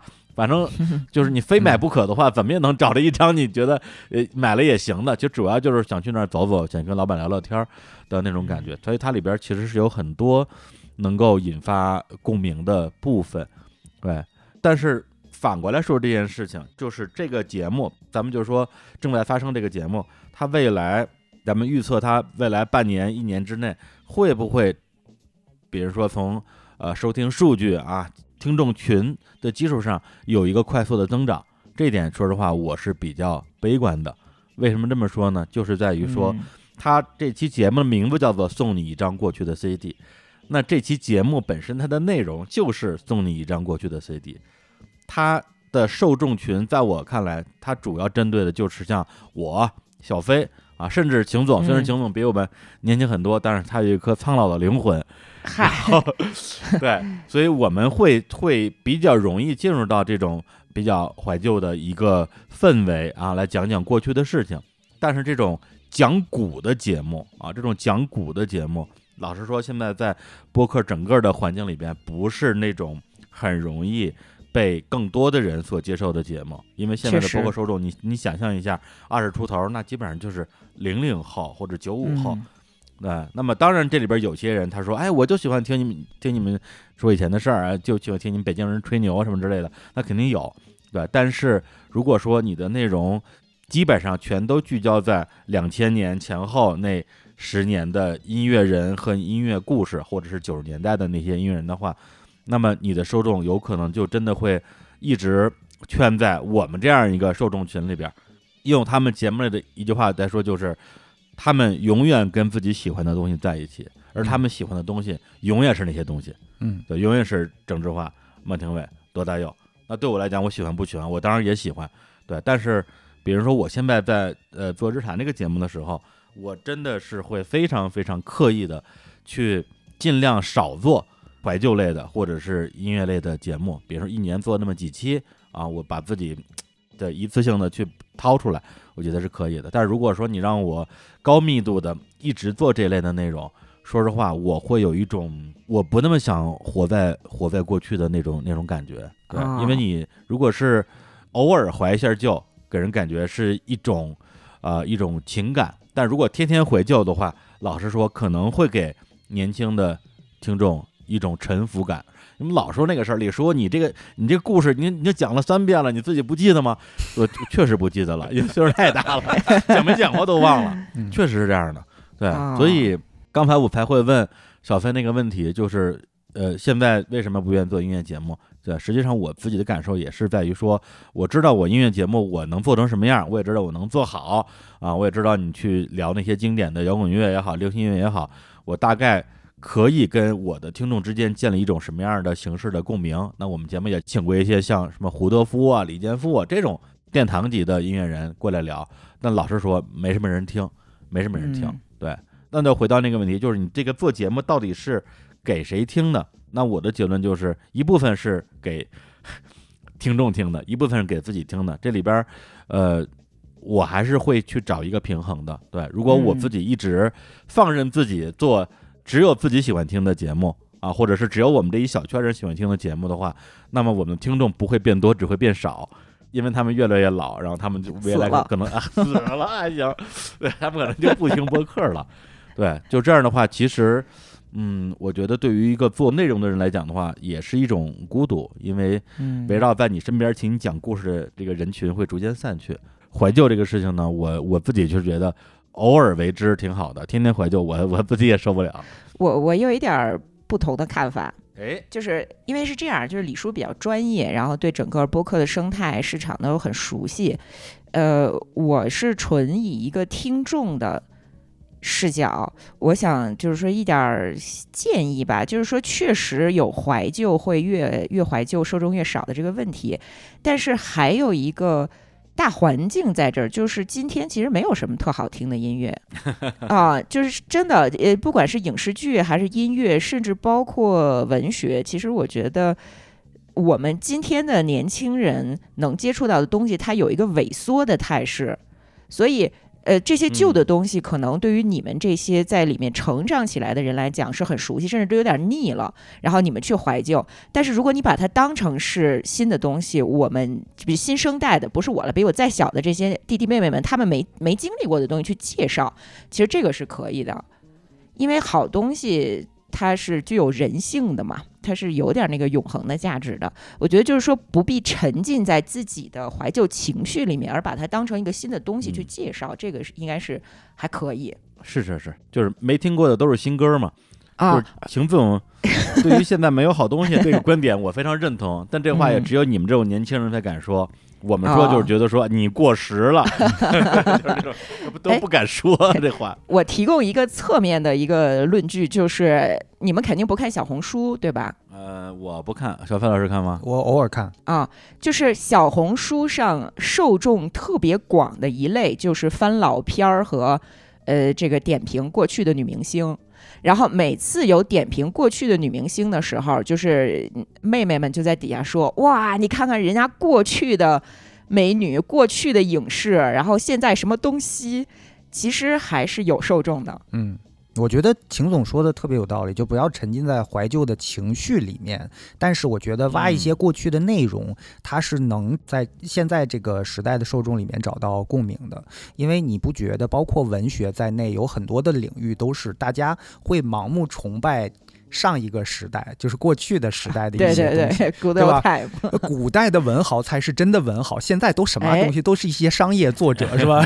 就很多人是有这样的情绪的，所以也就是说呢，我觉得很多受众或许他们的接受度比我们想象中要更宽。比如说我在嗯开始迷 Beatles 的时候，Beatles 都已经解散了很多很多年了。嗯，对于我来讲，他们也是一个旧时代的东西，但是对于我来说是一个全新的一种体验，并且那种体验一旦被我接受了之后，我会发现没有什么东西再能有能力替代它。嗯，对对，就是在我人生特定的一个阶段，我接受了这样的东西，所以现在其实也有很多年轻人，我相信他们听到 Beatles，听到 Bob Dylan，听到一些呃，甚至是呃很多就是国内摇滚的，就是过去辉煌时代的一些东西，他们可能也会跟现在的他们的心灵 紧密的结合在一起。嗯，对对对对，就是有的时候做音乐节目的时候，确实也会有那种很莫名的使命感，觉得得给现在的年轻人听听什么叫好东西。哎，因为对我我这话我确实可以这么说，我觉得经典就永远是经典，而且嗯比如说像 Beatles，我真正的系统的，然后很投入的。去听 Beatles 的所有的唱片，那都是二零一零年之后的事儿了。我之前就是哦泛泛的听，听了几首歌，觉得说嗯挺好听，对。但是我真正认真的听过了 Beatles 之后，我觉得如果全世界所有的乐队都消失了，只留一支，那我肯定要留下 Beatles。对哇就是塞热爱到哦这个程度。嗯对，所以那我当然希望能够在节目里边去推荐 Beatles 的作品嘛。对，嗯对。但是我还是要讲一点，就是说，咱们去讲果也好，或者是介绍一些经典的老的作品也好，那我觉得要回到那个对象感，就是你这个东西是讲给谁听的。对我，对，可能因为我自己做这个这个播客，而且呃，毫不讳言，肯定是一个比较商业的播客啊，因为日坛嗯也是一家在商业上还做的还比较成功的公司吧，所以嗯。我非常坦诚的承认，我非常担心我们的节目会过时，嗯。会被年轻人抛弃，会觉得说我不要请几个比我们大二十多岁的人说话啊，你们说什么我都不爱听。对，就这种嗯。担心我是会有的，所以我会非常的努力的要求自己保持一种警醒感，就是去跟一些我想象中的年轻一些的受众去跟他们建立连接。嗯对，就是我我在哪怕讲古的时候，我的心里边有他们，而不是嗯说、啊我们几个老哥们儿吹吹牛，你们这帮小崽儿就听着吧。对我不会这样去去 做这种表达的预设。对我觉得这点还是挺重要的。是，哎，我我觉得李叔刚才说到使命感，就这个词儿特大，但其实它是真的，就是它是真的。嗯呃，因为那个，比如说我弄的这个小节目，有的时候我就想讲讲故事就完了，但是我为什么讲故事？就是我觉得现在观点太多。太尖锐了，但是真正好东西就是你能咂摸出滋味儿的生活故事比较少，而嗯就是说我们有的时候为什么喜欢听点这种怀旧的东西？因为怀旧的东西它是沉淀下来的故事，它层次特别丰富，它不给你一个结论，就是说你必须这么想，你不这么想你就不正确。所以我嗯就比较，我就有一颗苍老的灵魂嘛，嗯，就是我觉得你们的使命感就还是应该 拿出点故事来，拿出点这个人生的滋味来。嗯，嗯，行，那关于这个作品呢，我们就先跟大家点评到这里。那我们的下一组作品来自于 Sherry and 齐明的作品限定剧场《谋杀游乐园》。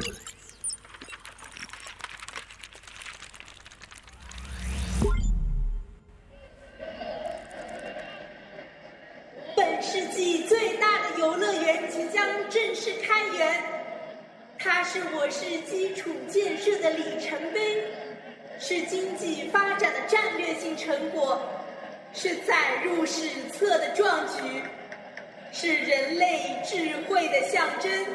在过去的五年中，感谢全市人民为这项伟大的工程所做出的努力。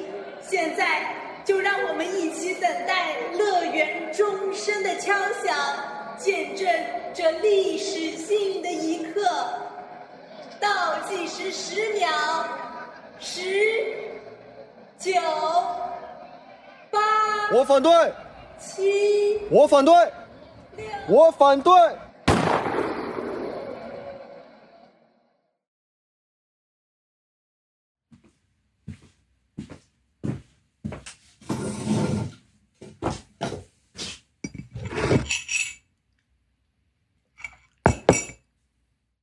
我叫史蒂芬曾经是一名网络鸡汤段子写手而最近我有了一个谋杀计划。嘘计划的起因还要从五年前讲起。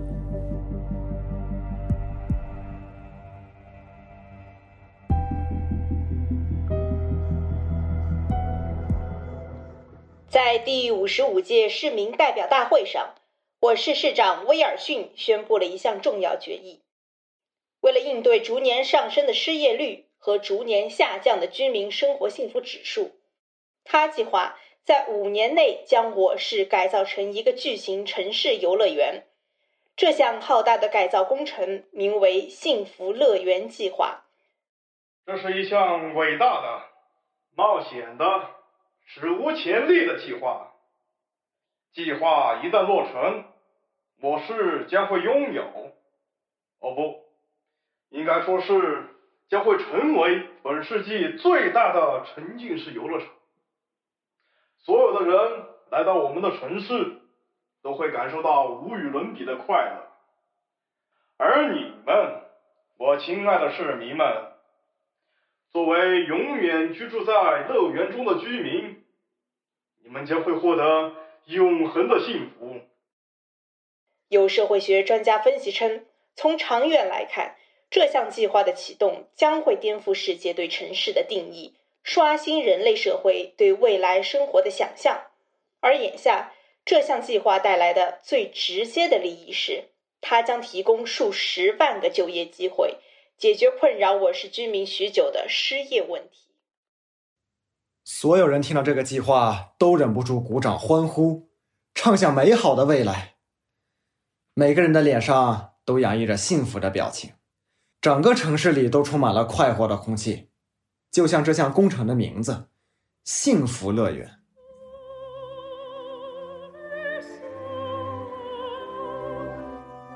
哎哎哎，你们都看新闻了没？我们城市要变成一个游乐园了，那我们不都住在游乐园里了？没想到我小时候的梦想竟然要成真了！感谢市长，感谢政府。去他妈的迪士尼，去他妈的环球影城！老子再也不用买几百块的高价门票了，还要在每个项目门口排几个小时的长队。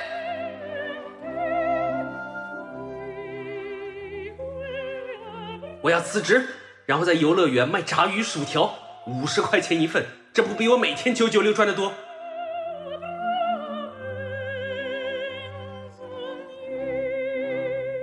没错，他们说的完全没错。游乐园是什么？是世界上唯一没有烦恼、只有快乐的地方。住在游乐园里，我将可以得到永恒的幸福。一年后，改造工程开始动工了。没有人知道施工队是在哪一天到达的，也或许他们早就潜伏在城市的角落。就在市长宣布这个计划的同一天，只等一声开工的指令。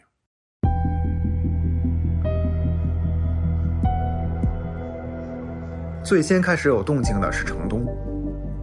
城东人烟稀少，只有个巨大的体育场。听说某天早上，想要去那边游泳的市民突然就发现游泳池的水被抽干了，取而代之的是一堆建筑材料。不过没关系，反正我是个运动细胞为零的人。那个体育场，我从来没去过，我日益升高的体脂率可以作证。随后是城南，城南有几个博物馆，我还是小时候被家长和老师带着去过几次，记忆有些模糊了，只记得里面的东西都价值连城。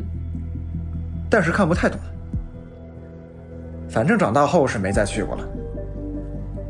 有段时间夜里一直有卡车在城南进进出出，大概是在运博物馆里的东西，但最后也不知道卡车开去了哪里。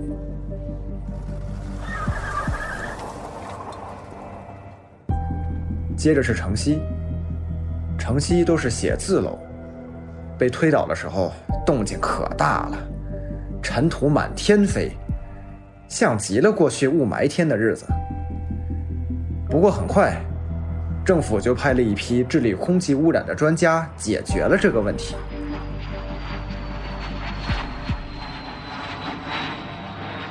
不得不说，在维护人民生活质量这方面，我们市政府还是非常高效的。写字楼里的人最后都搬到了城北，就是我现在住的地方。我明显感觉到街上的人变多了，嗯，不只是街道，商店、超市、公交站台，人都很多。过去我很讨厌排队，但是现在不同了，排队变成了一件很平常的事情。很多时候，你遇上几个熟人聊天就算排上几个小时，也不会觉得厌烦。每个人的脸上都洋溢着发自内心的笑容，我们都在幻想着美好的未来。不对，不对，不对。我可没法对这事儿一直保持高兴。实际上，在工程进行到第三年的时候，我就感觉到不对劲了。哎，你们不觉得这个计划影响到我们的生活了吗？什么？影响什么生活？就是说，如果大家都高兴，那就没有人深夜 emo。那要是没有人 emo，谁还看我的鸡汤段子呢？我发现你这个人很自私的呢，怎么只想着你一个人的生活了？你的段子没人看，不正代表大家精神头不错嘛？一切欣欣向荣呀！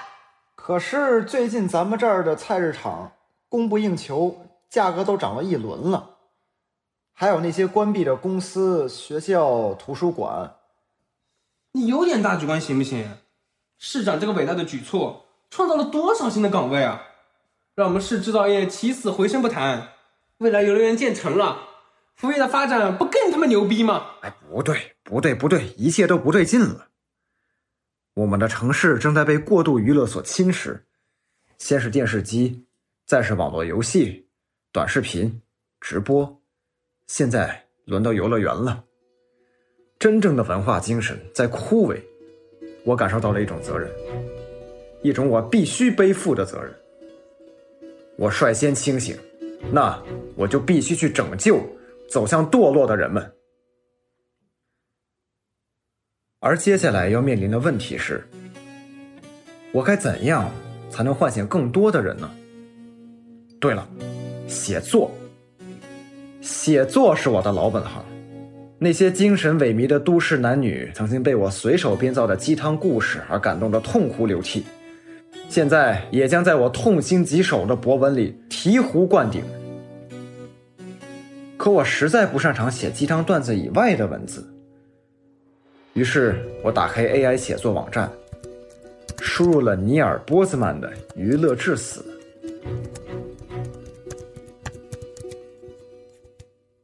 我认为，现在是个过度娱乐的社会。解决娱乐致死的问题是非常非常重要的。娱乐致死因何而发生？带着这个问题，我们来审视一下娱乐致死。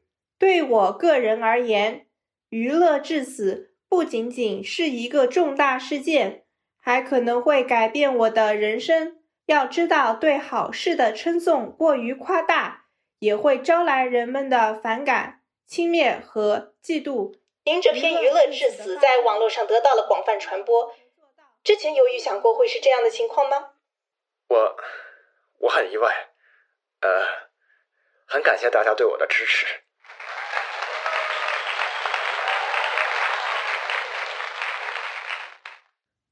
如你所见，AI 写的文章是集大成之作，相当具有煽动性。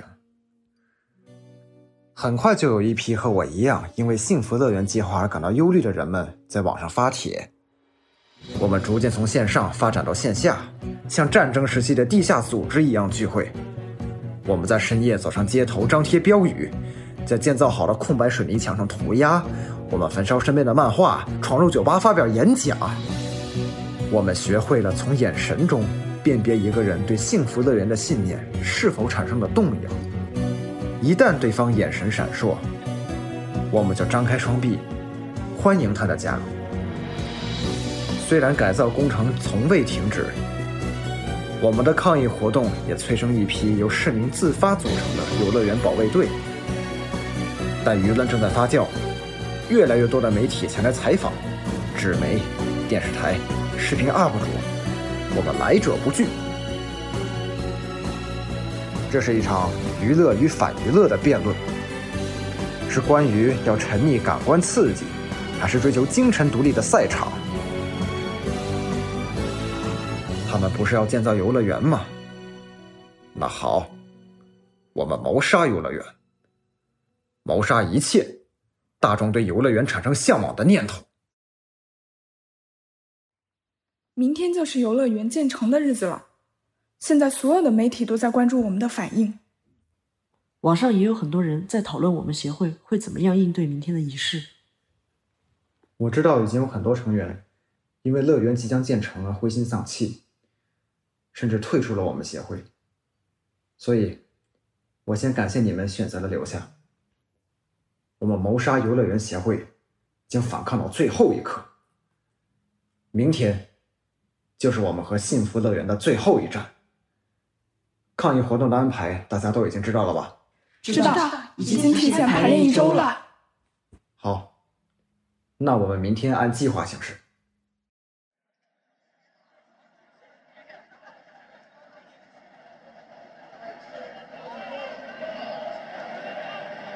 本世纪最大的游乐园即将正式开园，它是我市基础建设的里程碑，是经济发展的战略性成果，是载入史册的壮举，是人类智慧的象征。在过去的五年中，感谢全市人民为这项伟大的工程所做出的努力。现在，就让我们一起等待乐园钟声的敲响，见证这历史性的一刻。倒计时十秒，十、九、八、我反对，七。我反对，我反对。哎，你在这瞎嚷嚷啥呢？昨天不是把你们工资都给结清了吗？工资？什么工资？你们参与抗议游乐园项目的活动报酬？你在说些什么呀？你们不是专门反对幸福乐园计划的活动组织吗？啊，政府雇佣的呀。是不？不是，我们是那个。哎，我认识你啊，你是 Steven 啊，谋杀游乐园协会的创始人啊。但是最近一个月，政府已经陆陆续续把你们所有人的工资都给结清了呀。你怎么今天还来这里抗议啊？你在说什么呀？你一句我都听不懂。起开！我抗议！抗议！哎哎，反对你不要这样！你再这样，我要叫警察了！抗议！反对！你扰乱社会秩序，我不客气了啊！警察！警察！这有个疯子！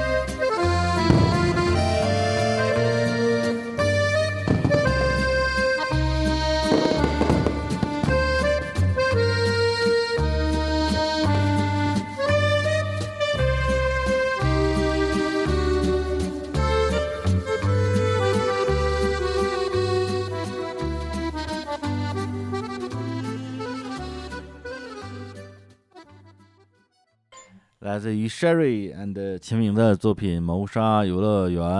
哎，这个《谋杀游乐园》这个作品啊，就是呃，我听到了我非常熟悉的感觉，因为 Sherry 跟秦明他们俩的这个第一轮的投稿作品，就是一个这种小剧场哦啊，两个人设计了一个类似于末日来信。啊，就已经是什么世界末日了，然后两个人远隔千山万水，互相给对方写信，而且每两封信之间的时间跨度又特别长，嗯对，就等于说完全他用这样的这种小剧场的方式去虚拟出了一个，比如说在另外一个平行世界里边有可能存在的一个未来的整个这个世界的一个架构。哇对他们非常擅长去做这种小剧场。呃，第二轮的作品其实还蛮蛮感动的，是 Sherry 本人跟他母亲的一个真实的对话。哦啊，就是就是聊了他们之间的一些之前共同经历的一些其实很痛苦的事情，然后他妈妈也特别好，那期节目就是听哭所有人，包括我在内。然后，所以我对他们的呃后续的作品一直是非常期待的。那这个作品在听的过程之中，首先先说从制作角度，制作的非常的精良，嗯啊，包括里面的这些音乐，是吧？嗯音效啊，还有这些声优的表演都非常的到位。是啊，就是特别是这个男主角吧，就他那些台词，说实话有一些听上去可能有点中二的那种表达，如果是让我来做这个声音出演的话，一定会特别尴尬，很羞耻但是他这个呢，是吧？听的时候就觉得说，哎，对对对对对，这个，呃。带着戏走的这个是啊，走心了非常认真嗯，非常认真，对，是有情绪感染力的。那就作品本身来讲的话，按照我的粗浅的这种呃，对于比如说文学、文学影视作品的理解，它应该是一个呃反乌托邦嗯。架构的这样一个世界的构建，嗯。啊，那里边也有很多的呃关于这个城市游乐园哈，或者是幸福游乐园的呃这样的一个描述，包括它里边逐渐去剥夺大家生活中的一些日常嘛，包括而且有顺序啊，体育场啊，这个因为我不需要啊，博物馆我我也看不懂啊，写字楼啊我也不上班儿啊，直到最后好像发现自己的生活也受到了特别大的影响，然后他开始进入到一种嗯，就是呃，这叫什么 AI 写作的状态，并且在嗯这个过程之中。啊，建立了自己的声望。其实你在听这作品的时候，脑子里会一直跟着他去走，会去想他的结尾会怎么处理。因为我们之前类似于这样的作品，其实看的还蛮多的，比如说像呃《黑镜》《黑镜》系列的那个作品里有一集是那个黑人跑步的那个，应该是嗯第一季的第二集吧，黑人跑步那个。反正他就是觉得不行啊，我们不能这样被被压迫，我们要反抗啊！就反抗的结果就把自己变成了一个网红，然后成了成为了他们的一部分啊，是一个很有意思的一个反讽的作品。包括有一个电影叫叫《龙虾》吧，啊，啊那个好像是讲是吧？就是呃，人类必须繁殖啊，就是给你们人工配对，配对不成功的人就直接把你们变成另外一种动物，比如龙虾。对，然后同时他们也有他们的反抗组织，而反抗组织是一帮什么样的人呢？就是一帮你们这个怎么说？就是官方是要大家强制交配，我们这儿呢就是男女授受不亲，你们只要有任何的感情发展、肢体接触，马上死刑。对，就是啊，所以这个其实就是有有这些很珠玉在前的这类型的作品，作为我们就是我我自己的一个判断标准吧。嗯其实我会一直比较去关注说啊，他最后这个底会会怎么来收啊？应该是嗯他这个结尾处理的还是蛮妙的，对，这是我的感觉。我是非常的感动于这两个呃年轻人的勇气。嗯，我说的勇气不是说他们要发表什么意见那个勇气，而是说面对一个作文题，你可以用很讨巧的方式去完成它。嗯啊、也可以说这个题你之前就押对过，你你很擅长这个题目。呃，比如说游乐场这个话题，那个妙妙屋他们就等于说是押上题了，抽签儿运气很好。嗯然后咱们那个 CD，呃，就福生唱片呢，其实是有一点讨巧的，就是它是有往上挂靠，嗯，它挂靠上了这个题目。而这两个年轻人呢，他们是非常勇敢的去直面去破题，然后还用了一个其实很不讨巧的方式去写这个小作文儿，并且这么的认真，我其实挺感动的。就如果是我的话，我绝对不会这样做，因为它是一个播客节目，然后你用一个文学创作。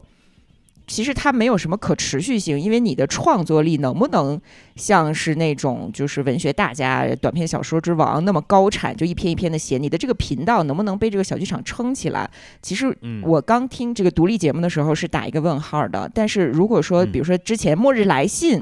已经证明了他们是有持续输出的能力的话，那我真的是对这个未来这个频道的发展非常的感兴趣啊。但是确实，咱就说从故事本身的。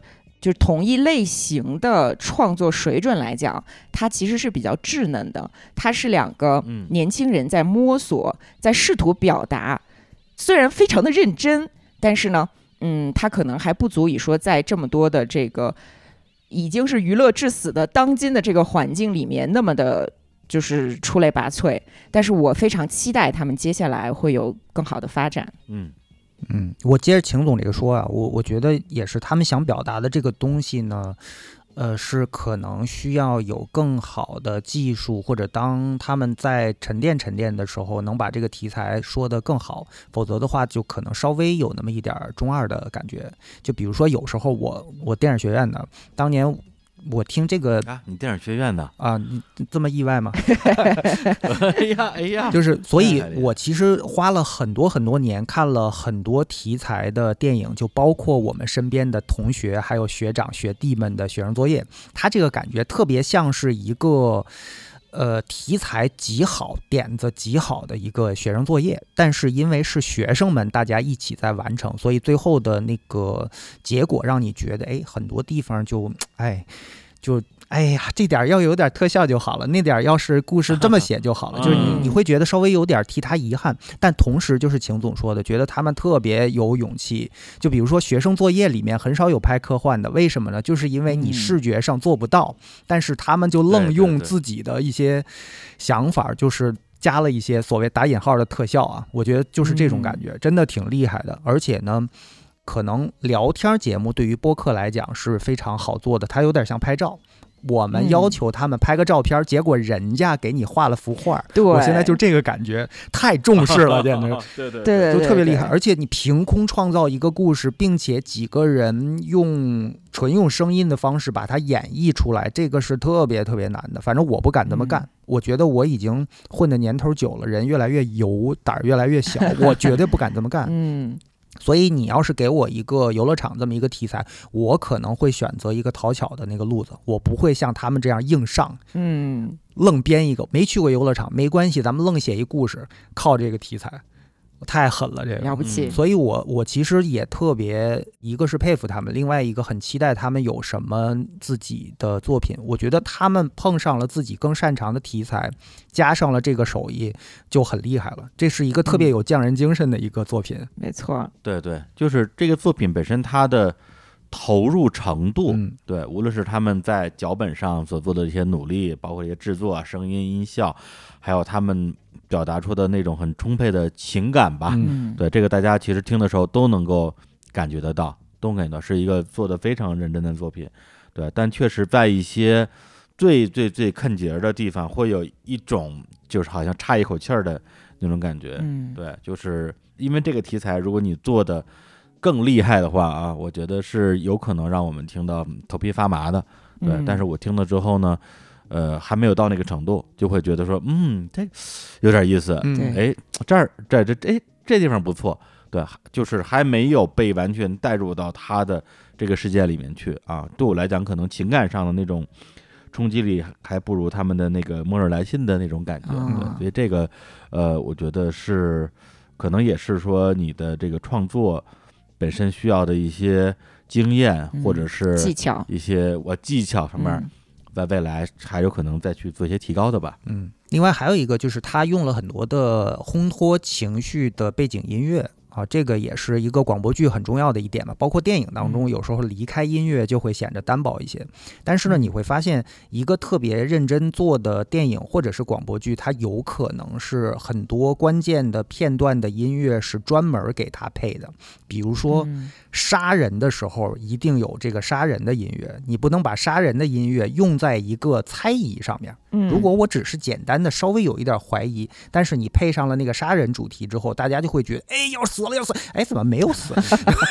没没有，就是可能是过度烘托了气氛的音乐用的太多之后，大家就疲了，就是有点狼来了的感觉。音乐有时候也会起到狼来了的感觉，你总觉得要发生一个大事儿，但是没有发生。对对，是有这种感觉，就是他很明显是要去通过音乐传递一种情绪或者完成一种表达，但是，呃，老实说会有一种过犹不及的感觉，嗯。就是我能理解你要表达的那种情感，嗯。对，但是你可以选择，比如说以一种更克制的方式，嗯。对，它不一定会效果不好，我刚才搜了一下他们俩，哎，啊、好像是在法国留学呢，是吧？还是学生？对，应该有嗯。有一位是，就摸摸索嘛，摸索进步。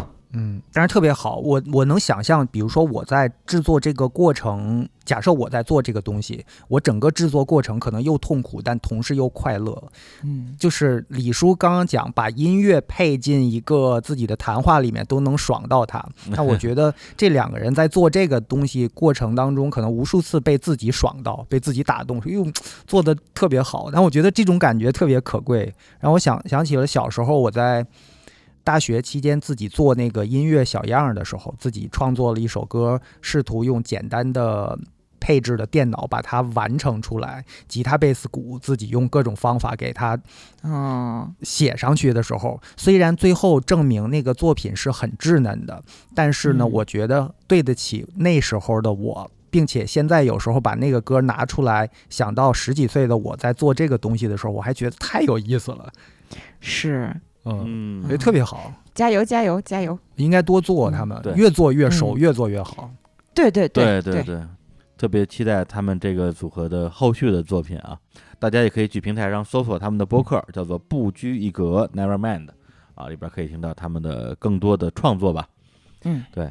那呃，咱们这期节目的点评就先到这里啊。最后一个小小发散的问题，就假如游乐场这个主题交给你们的手里，你们会怎么样去立这个题啊？你会聊什么？啊想过吗？其实我跟最后一个节目想法有点类似。我如果是我的话，我可能也要编一个故事，但是我想的就是赛博朋克，哦就是那个金敏的那个，就是红辣椒啊什么，就那那种感觉啊啊，就可能走一个暗黑盘。非常期待郑总的作品啊！你那我一会儿把邮箱发给你，给你十天时间，你把这不是因为不用写我我才 我想听你的暗暗黑赛博朋克的故事，我太想听了。哎呀，那小飞老师呢？我觉得我会用一种比较，因为我自己不太玩网游，但是同时也不太去游乐场。就对于我来讲，那种过度欢乐的地方，其实会让我觉得很痛苦。但是呢，比如说我身边有一些朋友，他们一直到。现在这个年龄都还时不常要带孩子去游乐场，并且自己玩的比孩子开心多了。比如说过山车什么，坐个十几次那种。嗯，呃，就是一个暑假，打着孩子的名义自己去刷 二十次什么迪士尼啊、什么欢乐谷啊、什么什么环球影城什么之类的。嗯，所以我很感兴趣，就那些刺激性的项目或者是游乐场。是怎么让他们能够保持这么多年还很有热情在玩？所以我可能会请一个设计那些游乐场游戏的人哦来当嘉宾。就是你知道，所有的那些游乐设施，人类学研究了，对，那些都是被设计出来的。就你们当时怎么设计的这个东西？那其次，我会请一个特别爱玩这些刺激性项目的人来，就是大家一起来聊一聊不同的角度。我就是更多的是一个小白的角度，我问他们一些傻问题，嗯。然后大家可嗯。能在这期节目里面感到很多的对冲，就观点的对冲，然后我就一直会扮演一个，就游乐场有什么好玩儿，就这么一个角色，这是老炮儿了，老司机了，就比较偷懒的，其实是比较偷懒的一种做法，但是可能也是让我觉得比较嗯性价比会高一些的做法。这嗯。或者说你可以理解成为一个传统媒体的做法。嗯，不愧是偶像，对这个东西就不是偷懒儿，实际上是一种，你可以认为是一种套路。嗯对对，因为你既然这个节目你面向的是广大的听众的，那么就有一定要有一个人呢要来替听众发问。嗯，那这个人他的角色是一个比较接近于小白的角色，那要不然我们就找一个真的小白过来当，比如说第二主持人，嗯嗯啊，或者是一个负责提问的嘉宾。如果没有这样的角色的话，那只能是我们来处于一个小白和一个能桥梁。对，因为你要真小白的话，嗯，有可能嘉宾说话你根本听不懂，嗯啊对。那我们去扮演小白的同时，我们又不是真的小白，又时时刻刻给了嘉宾一些非常的积极的啊，然后能够能感觉到自己的话不是在对牛弹琴的这种深度理解的回应。另一方面的话，哎，又要继续哎，再回到这个小白的身份，说那我还是觉得不好玩儿，不好玩儿，不好玩儿的，对，就是对这个东西，我觉得就是啊，就是小白在什么专在小老师。面前我讲这些东西，班门真是班门弄斧啊，我这这这汗都下来了，都不好意思说啊。但是如果你这些节目如果未来真有机会录制的话，我也可以跟你这个咱们一起啊，一起扮演一起扮演啊。就这样的话，你就不用 你就不用装傻了，我装傻就行了啊，傻活儿我来干，而且。而且我还能提供一个跟你刚才说的这几个角色，嗯呃，稍微都有点不同的角色。我可以扮演一个啊，人到中年啊，却被自己二十出头的小女友拉到游乐场，啊，手足无措的啊哎一些场景有和画面。生活啊，这个好，这个好。呃，不，哎不是不是不是啊，那还坐想那个什么听想听过山车啊，对，哇哇大尿啊，真的。哎，真的真的，我特想听。对啊，这其实选题挺好的。嗯啊，不是嗯你拿你那个赛博朋克的故事来跟我们换哎，你录我们就录，你录我们就录。对对对，哎，我我哎这个难度太高了，你们这不是有点欺负人吗？欺负新人。呃，哎，难道你不会？我我想知道，我原本期待中秦总可能会用他比较熟的这个套路去接这个招儿，就比如说，嗯在一些书里面去挖一些游乐场的场景，但是他没有这么做。呃，对，其实我是这么想的，但是因为就是感觉把自己带入到参赛选手的那个角度上了，就是没有说以我一个这个已经是蜜獾吃书的这么一个主播的身份去回答这个问题。如果真的说把这个任务派给蜜獾吃书，那有有关游乐场的东西其实挺多的，是真的可以做一期。我可以拿这一期来换那个。哎，都有什么呀？你说说，我听听，我有兴趣没有？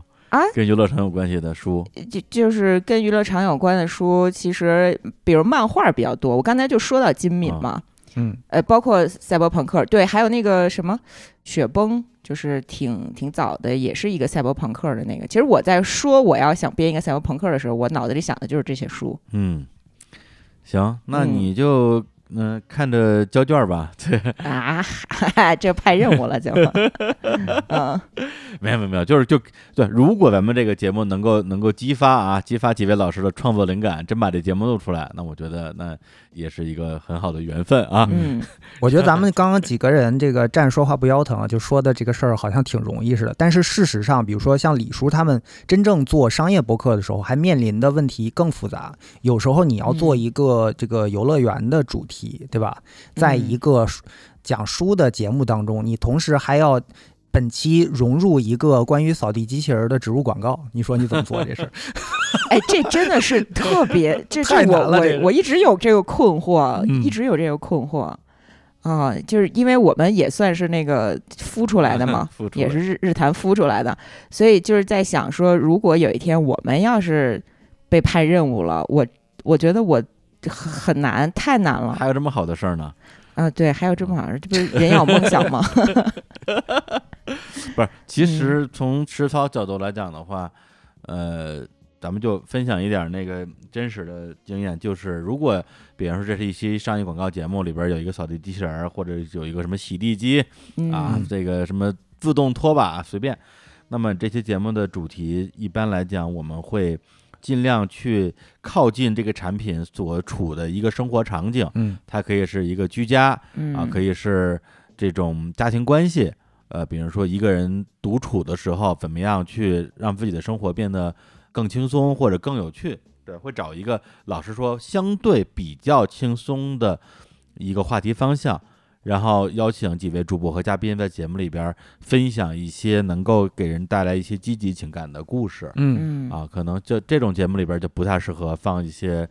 赛博朋克啊，特暗黑啊，哎听着对对对对对嗯对若有所思啊，对这个就不太适合了。可能就是大家各自分享一些快乐的、温馨的、感动的啊，就到头的话就是伤感，对，伤感就是一个这类商业节目的一个情感传递的一个极限了。因为你如果说你听一个广告节目听出了愤怒啊，就 这个可能就不太行，不太行，这个是。